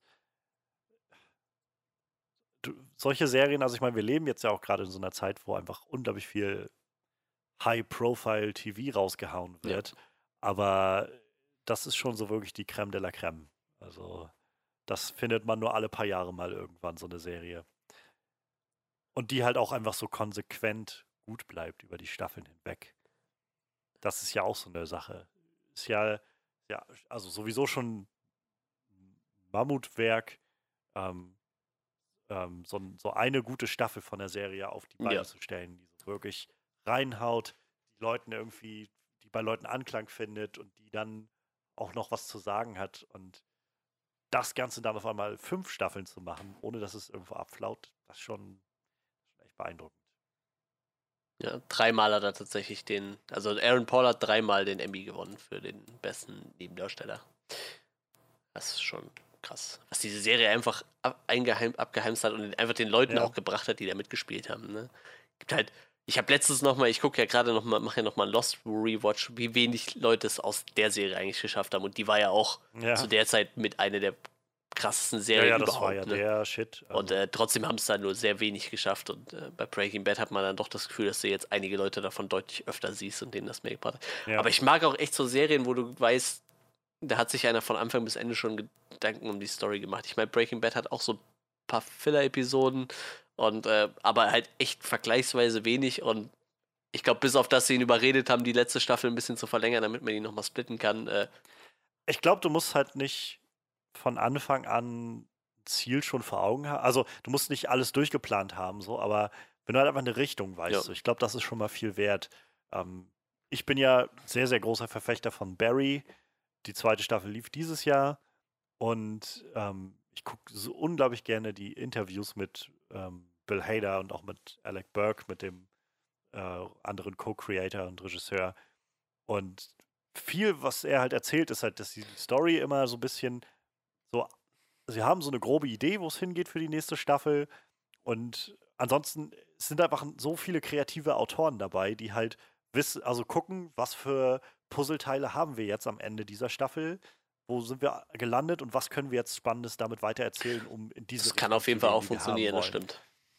Und also ich, natürlich ist es immer besser. Ich fand es bei Supernatural ab einem gewissen Punkt manchmal so ein bisschen anstrengend, so ab Staffel 6 oder 7, wo so ganz klar war, jede Staffel hast du halt immer irgendwie, ähm, was ist, sie kämpfen gegen dieses und jenes Böses, so in der übergreifenden Handlung und am Ende der Staffel besiegen sie das Böse und dabei wird aber wieder irgendwas ganz Neues Böses rausgelassen und in der nächsten Staffel geht es dann Ja, und äh, sich fast so eine Zeit lang hattest du in jeder Staffel immer, entweder ist Dean oder Sam verschwunden oder weggelaufen genau. und äh, in den ersten zwei Folgen der- kommen sie dann wieder zusammen. Und, Ja, ja. äh, Mal war der eine besessen, dann war der ja, andere dann war der eine in der nächsten Hölle, dann der andere. einer ist Genau, weggelaufen. und Also, das ist halt nicht schlimm, so die Serie funktioniert auch, aber es ist halt schon so, wo du das Gefühl hast, ja, hier wird ganz offensichtlich bloß so Staffel für Staffel gedacht und aber auch nicht, nicht kreativer irgendwie gedacht als. Ja. Also ich meine, die Serie ist schon kreativ. Ich will nichts gegen Supernatural sagen. Ich mag die Serie Ja, sehr und ich finde, die haben so kreative Episoden da drin. Aber so in der übergreifenden Handlung ist halt viel recht ähnlich. Ähm, wo halt hier, ich meine, Breaking Bad ist nur aber auch so eine Geschichte, die ganz klar von A nach B einfach eine Story erzählt und dann ist auch Schluss. Bei Barry weiß ich jetzt nicht, wie lange sie da, wie viele Staffeln sie da planen oder ob sie überhaupt einen Plan haben, wie viele sie machen wollen, aber momentan haben die, glaube ich, einfach so viele Ideen, wie es weitergehen kann. Es ist halt immer, glaube ich, so eine Fall-zu-Fall-Geschichte. Aber insgesamt, glaube ich, stimme ich dir zu, so es kann nicht schaden, wenn man einfach weiß, wo man hin will. Ins, im, so im Großen und Ganzen. Ich fand das total lustig. Damals, wie Lost gestartet ist, da gab es noch die Bravo Screen Fun, die gibt es ja jetzt schon x Jahre nicht mehr. Und da war halt so am Ende ein Bericht über Lost. Und die haben halt gesagt, ja, es gibt, äh, ich glaube, 48 überlebende Darsteller in der Serie. Von denen werden nur sieben überleben. Wo die die Info her hatten, ich habe absolut keine Ahnung, weil diese Info hast du nirgendwo sonst gefunden, ne? Aber die haben das so geschrieben, es werden nur sieben überleben. Und faktisch waren von den Leuten in der letzten, in der letzten Staffel noch sieben übrig. Warum das so ist, woher die das wussten, ich habe keine Ahnung, aber die wussten das. Vielleicht hat das mal irgendeiner durchblitzen lassen von den, von den Autoren. Also ich glaube, die wussten halt schon ziemlich genau, wo sie hin wollten, nur da die Serie so in die Länge gestreckt wurde, äh, Ja, war das so, ja, dass da halt zu- viel abgefahrenes Anführungszeichen zu Zeug, erfolgreich ja. geworden wahrscheinlich. Das haben sie ja bei Breaking Bad ein bisschen versucht, indem sie die letzte Staffel halt ges- gestreckt haben, ne? Aber ich finde, das war jetzt bei der Serie auch echt nicht schlimm damals. So, noch was Negatives anzumerken? Ähm, also ich hatte es vorhin schon mal gesagt, so, so, so Momente wie halt Jesse, der den, der schlägt den Kopf gegen den Kühlschrank. Ja, ja, ja. dann dadurch. So, das ist, wo ich gedacht habe, ich weiß nicht so recht, was ich davon halten soll. Ich hätte mir vielleicht gewünscht, dass er einfach selbst draufkommt oder so. Ja. Oder, keine Ahnung, wenigstens nicht so ganz random, dass er irgendwie ist. So ein bisschen sehr klischeehaft.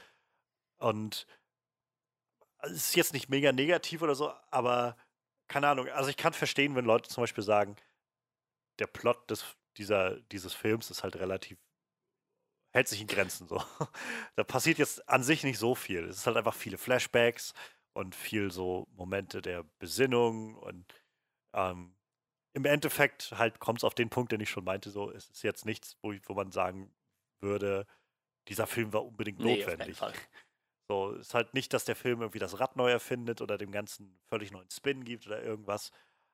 Aber ich glaube, der Film wollte einfach, wollte einfach nur eine Jesse-Geschichte nochmal erzählen und das hat er dann doch irgendwie gut gemacht. Ja, das ist es. Ich habe mir auch echt oft während dem Film gedacht, äh, we- wenn das jetzt kein Breaking Bad-Film wäre, wäre das echt öde, glaube ich. Und echt nicht gut. Äh, öde weiß Ja. ich nicht. Ja, der hat ja schon ein paar spannende Momente gehabt, aber also ich hätte Es lebt halt davon, dass du die Figuren richtig, kennst, richtig, genau. im Hinterkopf hast, was die alles durchgemacht haben. Richtig, das ist es. Und, ähm, aber das hab, ich habe das halt immer wieder irgendwie so im Hinterkopf gehabt, ne, dass das eigentlich, wie gesagt, nur funktioniert, weil es halt ein Breaking Bad-Film ist. Und es halt auch extra nochmal dran stehen. Der Breaking Bad-Movie. Ja. Aber ähm, tatsächlich, wie gesagt, ist halt kein Film, den man gebraucht hätte, ne? Aber ein Film, den Jessys Charakter irgendwie verdient hat, so. Ich glaube, keiner ist böse drum. Behaupte ich mal, ne? Nee, Auch wie nee. gesagt, ähm, ich muss ganz ehrlich sagen, wie gesagt, als ich die Kritiken gelesen habe, so diese 94 Prozent, ich glaube halt, wenn Breaking Bad nicht so gut angekommen wäre, dass jeder kennen würde, hätte das doch anders ausgesehen irgendwie, ne? Aber da das halt jeder kennt und das ja echt so ein, so ein Kulturphänomen ist, irgendwie ist ganz klar, dass man das halt echt so hoch ansehen kann. Denke ich. Jetzt, was, was ich mich Ja, jetzt wie frage, gesagt, ne? Das ist ja ein Film. Ja. Ist das jetzt immer noch Emmy-Material, weil es ein Film zu einer Serie ist? Oder Es gibt bei den Emmys, glaube ich, sowas wie so eine Kategorie wie Fernsehfilme, sowas in der Art.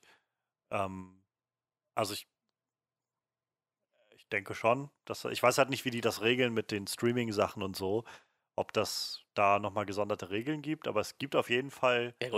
Ja. Emmy-Kategorien, die in diese Filmrichtung gehen. Wäre halt interessant zu wissen, ob jetzt äh, Aaron Paul vielleicht einen Hauptrollen-Emmy kriegen könnte für den besten Fernsehfilm vielleicht. Also wenn dann wahrscheinlich eher so eine Kategorie. So, ich denke mal den als besten Hauptdarsteller nicht, weil das halt einfach keine Serie ist, wahrscheinlich.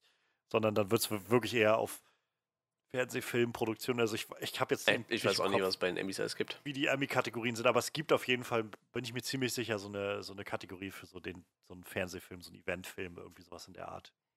Outstanding Comedy Series, Drama Series, Limited Series, Outstanding Television Movie gibt es auf jeden Fall. Genau, sowas. Da ist auf jeden Fall Bandersnatch Black Mirror dabei. Ja gut, dann, dann wird das da auf jeden Fall reinfallen, denke ich, weil das ist ja auch Netflix-Produktion. Ja. Ja. Dann Acting. Lead Actor Comedy Series, Drama Series. Limited Series or Movie gibt es auch, Lead Actor. Dann hätte er vielleicht da eine, Ja, ja, eine Chance. Ich würde es ihm gönnen, auf jeden Fall. Dann kann er mit der Rolle auch nochmal schön abschließen irgendwie, Mhm. wenn er den noch kriegt. Schauen wir mal. Ist ja noch ein bisschen hin. Die waren ja gerade erst. Aber ganz geschickt haben sie natürlich den Trailer während den Emmys gezeigt, so, um den Leuten schon mal zu sagen, hier, wir bringen jetzt unseren Anwärter. Bitte nicht, bedenkt das für nächstes Jahr. Ich würde mich halt, also mich würde interessieren, wie der, der Original-Cut von dem Film aussah. Ja, Aaron Also- Paul hat gesagt drei Stunden, ne? Oder irgendwas. genau, dass der drei Stunden gegangen wäre. Ähm, also ich meine, ich bin immer ganz froh, wenn ich so, wenn ich merke, dass ein Film für mich funktioniert und auch gerade das Pacing Ja. funktioniert. ähm, dann bin ich auch nicht so, dass ich sage, ich brauche jetzt unbedingt den Mega-Cut mit noch einer Stunde mehr. So, da, das ist halt ein Drittel mehr Film. Damit kannst du wieder den ganzen Film versauen. Wenn ehrlich, wenn man mal ehrlich Ich muss ist. auch ganz ehrlich sagen, also ich Ähm. habe jetzt auch nicht, also das ist jetzt kein Film, wo ich das Gefühl habe, dass es das gebraucht hätte. So. Also du hast ja auch schon gesagt, Nee, das Pacing, nee, nee. das passt halt irgendwie, ne? Ich meine nur, es hätte mich mal interessiert, vielleicht Ja. so einfach so behind-the-scenes-mäßig, was da noch so an Material vielleicht gewesen wäre. Ähm, aber ja, ich brauche jetzt keinen keinen Gilligan Cut oder irgend sowas Aber davon. wir hatten uns schon gefragt, das ist schon okay. du kriegst ja immer diese Serienboxen. Ähm, aber Netflix tut sich ja immer ein bisschen schwer. Ich glaube, so die Marvel-Serien gibt es mittlerweile auf DVD, aber so die meisten äh, Netflix-Serien kriegst du halt nicht irgendwie auf DVD nachher zu kaufen. Aber ob du halt irgendwann Ja. diese Breaking Bad Complete Box kriegst, wo der Film halt mit drin ist. Aber ich, ich glaube, ähm, AMC hängt ja auch trotzdem mit drin. Ne? Ich glaube, ich habe hier gerade auch gelesen, dass der Film wohl irgendwann auch bei AMC laufen wird, nachdem der dann bei Netflix ein paar Monate gelaufen ist. Also AMC hat dann die Fernsehausstrahlungsrechte. Ich gehe mal davon aus, dann sind die Chancen relativ gut, dass du irgendwann so eine Breaking Bad Complete Edition kriegst, wo der Film halt mit dran hängt. Ja, das wahrscheinlich schon. Vielleicht ja. gibt es dann da noch so. Ich mag halt gerne so Making-ofs und so. Ich glaube, ich habe bei den, ich glaube, ich habe vier Lost-Staffeln habe ich gekauft oder so und ich habe mir bei allen die Making-ofs reingezogen. ich mag sowas manchmal echt gerne. Spannend Ja. ist das total, klar. Deshalb würde ich das bei Breaking Bad Ich- auch machen, glaube ich. Ich mag halt auch, also zum Beispiel, ich mag die, die Herr der Ringe Special Extended Editions. Mhm. Einfach weil Ja. man, weil man so, du, du hast ja fast immer eine Stunde mehr Programm irgendwie Das bei stimmt. diesen Filmen. Und du hast so viel mehr von den irgendwie, also du kannst so viel mehr in diese Welt eintauchen und so.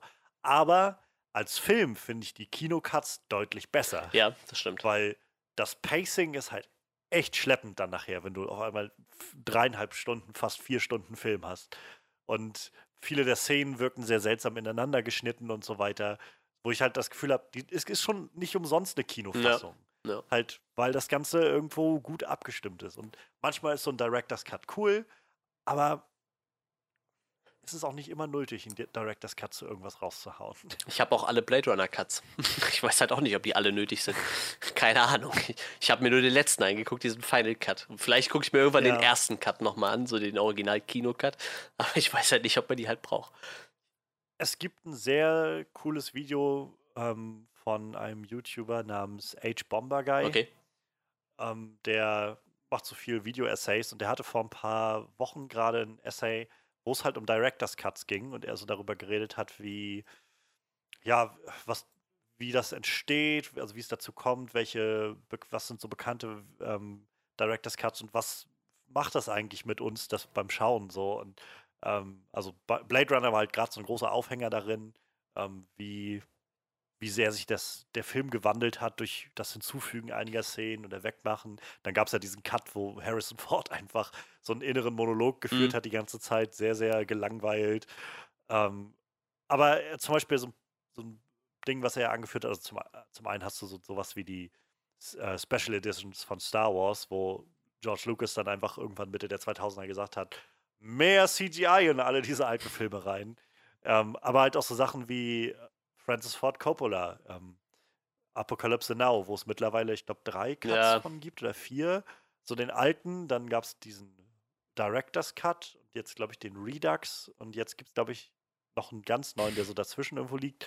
Und ähm, ich habe damals mal irgendwann für ein Seminar, wo wir über Kolonialismus und Film geredet haben, haben wir den Redux Cut, glaube ich, war das geschaut. Und der geht dreieinhalb Stunden oder so. Und also ich meine, das war das erste Mal, dass ich den Film gesehen habe. Ich fand es auch beeindruckend, aber ich fand es schon sehr lang Ja, und, das glaube ich. sehr dröge auch an vielen Stellen. Und das war so ein Punkt, den er angebracht hat mit so einem, die Originalfassung des Films hat, also seiner Meinung nach, so unglaublich gut funktioniert. Und dann kommt äh, Francis Ford Coppola 20 Jahre später und sagt, oh, ich habe hier noch mal irgendwie 40 Minuten mehr Material, die ich da reinschneiden will, womit der Film auf einmal, ja, um 30, 40 Prozent länger wird, als es vorher war. Und, ne, 40 nicht, aber so 20, 30 Prozent länger ist als vorher. Und ja, auf einmal funktioniert das alles nicht mehr so gut. Ja, wer hätte das erwartet? So. Ja, das muss auch nicht immer Also sein. ja. vielleicht, vielleicht ist es auch okay, manche Sachen einfach in Ruhe zu lassen. Und einfach so zu lassen. Wie Das stimmt, ja. Tja, Ich fand den zweieinhalb Stunden Cut von, oder fast drei Stunden Cut von, äh, von Watchmen schon langweilig wie Sau. Wenn ich mir vorstelle, mir noch den vier Stunden Ultimate extra Cut da anzugucken. Ja, ich weiß nicht, ich mag Watchmen tatsächlich sehr gerne, aber ich habe tatsächlich auch keine längere Version als den normalen Cut gesehen. Das hat mir dann auch gereicht. Man muss nicht alles haben, glaube ich. ja, dann hätten wir noch was zu Breaking Bad. Wir schweifen voll gut ab. Ich glaube, also ich bin, glaube ich, Ja, ich auch. durch. Ich muss dann Mehr habe ich da eigentlich nicht so zu, zu sagen. viel zu kritisieren, gab es auch nicht. Ja, machen wir deine Abschlusswertung für diesen tollen Netflix-Film. Können wir eigentlich machen, ne? Willst du, willst du anfangen? Ja, also ich glaube, wenn ich, wenn mich jemand fragen sollte, ob er den El Camino-Film schauen soll, würde ich sagen, wenn du Breaking Bad gesehen hast und magst, take it or leave it. So, es ist halt keine Verpflichtung, den Film zu schauen, in keinster Weise. Ähm, es ist nichts, was dir auf einmal ganz neue Welten eröffnet und dir auf einmal den neu- neuen Twist gibt oder sowas. Es ist halt wirklich einfach in meinem Kopf ist es einfach eine kleine Kurzgeschichte, die rausgekommen ist und so tangentiell mit der alten Serie zusammenhängt. Einfach so eine kleine, so einen kleinen Story-Thread fortführt. Und viel mehr ist es nicht. Und man kann das, man kann das gelesen haben, man muss es nicht ge oder geschaut haben, man muss es nicht geschaut haben. Es, es nimmt einem nichts von Breaking Bad an sich weg, wenn man es nicht gesehen hat. Ähm, und gibt einem auch jetzt nicht sonderlich viel mehr, aber es ist immer noch eine spannende Geschichte, in, die für diesen Charakter, der am Ende von Breaking Bad doch etwas kürzer gekommen ist, nochmal eine angenehme, ja, einen angenehmen Schlusspunkt irgendwie setzt. Und das Ganze eingebunden in den Style, den man kennt, den, die Dialoge, die man zu schätzen gelernt hat, mit einem Haufen Charaktere, die man alle irgendwie schon mal gesehen hat und kennt und wo es spannend ist, die wiederzusehen. Also ja, bis auf so ein paar Kleinigkeiten, was so die, die Darstellung angeht der Figuren, also der, das, das körperliche Auftreten in einigen Flashbacks, bis äh, und einfach so die, generell die Story, wenn man sich halt darauf einlässt, finde ich, funktioniert's. Ich kann jeden verstehen, der sagt, die Story ist mir irgendwie zu, zu, zu, zu dürr irgendwie, zu mager da drinne. Ähm, für mich fühlte sich das an wie einfach nochmal ein neues, neues Zusatzkapitel und gut gemachtes Zusatzkapitel mit viel Liebe zu der Welt und zu den Figuren. Und ich habe mich sehr gefreut, Jesse wiederzusehen. Und ich habe auf jeden Fall jetzt Lust, Breaking Bad mal wieder zu schauen und auch mit, äh, mit Better Call Saul endlich anzufangen. Und ja, also ich, ich kann El Camino auf jeden Fall sehr empfehlen, wenn man, wenn man sich darauf einlassen will. Ähm, und ich bin bei 8 von 10, würde ich sagen. Ja, also ich, also ich bin auch der Meinung, es ist vielleicht nicht der Film, auf den wir alle gewartet haben, so, aber definitiv ein Film, den wenigstens Jessys Charakter verdient hat irgendwie. Ich glaube, ähm, man weiß gar nicht, dass man so einen Film braucht, bevor man den Film nicht gekriegt hat irgendwie. Ähm, klar, der Film ist absolut nur was für Breaking Bad Fans. Äh, sehe es da ähnlich wie du. Also, wenn du Breaking Bad nicht gesehen hast, dann wird dir der Film halt auch nichts geben. Ist halt nichts, wo irgendeiner beim Durchseppen so auf Netflix denkt, so, oh, El Camino hört sich spannend an, gucke ich mir mal an. Ähm, ist es dann nicht, vermutlich. Der Film lebt halt viel von diesem Nostalgiefaktor und dass er halt einfach mit den Charakteren spielt, die wir schon kennen und, und Jesse seinen würdigen Abschluss gibt, den er verdient. Ähm, ich habe auch recht wenig zu bemängeln irgendwie an dem Film und bin halt echt jetzt froh, dass wir den gekriegt haben und dass Jesse sein, sein Ende gekriegt hat, so wie er es verdient hat. Und war ein schönes Wiedersehen mit, mit alten Bekannten irgendwie, besonders so Skinny Pete und Badger und so, die irgendwie einem über die Serie ans Herz gewachsen sind. Ja, ich weiß nicht, ich hatte eine gute Zeit, die zwei Stunden am Freitag, wo ich mir den Film angeguckt habe und ich lande dann irgendwo bei 8,5 von 10. Ich finde der Film, wie gesagt, äh, anders sähe es wahrscheinlich aus, wenn es kein Breaking Bad Film wäre. wenn er irgendein Horst am Steuer gesessen hätte von dem El Camino und vor irgendwas geflüchtet wäre, hätte mir das wahrscheinlich nichts gegeben. ja. Soweit zu El Camino. Damit sind wir für diese Woche auch ziemlich durch. Haben wir doch noch eine relativ lange Folge zusammengekriegt, tatsächlich. Konnte, ähm, das ist immer das Schöne, wenn man, nur, wenn man nur zu zweit ist, kann man ein bisschen ausschweifen und mal ein bisschen drumherum reden. Haben wir jetzt äh, lang genug gemacht. Ähm, ihr dürft uns natürlich gerne erzählen, was ihr so von El Camino gehalten habt. Ähm, vielleicht gibt es ja auch den einen oder anderen, der den Film tatsächlich geguckt hat, ohne Breaking Bad zu kennen. Würde mich tatsächlich mal interessieren, was diese Person dann dazu denkt. Sonst, wie gesagt, teilt uns immer gerne mit, äh, was ihr, was ihr gerne, äh, was ihr von den Sachen gehalten habt. Äh, ich glaube, am schnellsten könnt ihr wahrscheinlich mit Johannes über Twitter Kontakt aufnehmen. Da kann man mal am schnellsten responden, denke ich, wenn man irgendeiner was geschrieben hat. Äh, sonst Facebook, Instagram gibt es überall irgendwo was zum Kontaktieren. Soundcloud könnt ihr Kommentare schreiben, wenn ihr möchtet. Ähm, dürft auch gerne mal bei iTunes vorbeischauen. Da gibt es unseren Podcast auch, wenn ihr das möchtet. Sonst würde ich sagen, hören wir uns nächste Woche wieder. Dann werden wir uns vermutlich dem neuen Joker-Film widmen.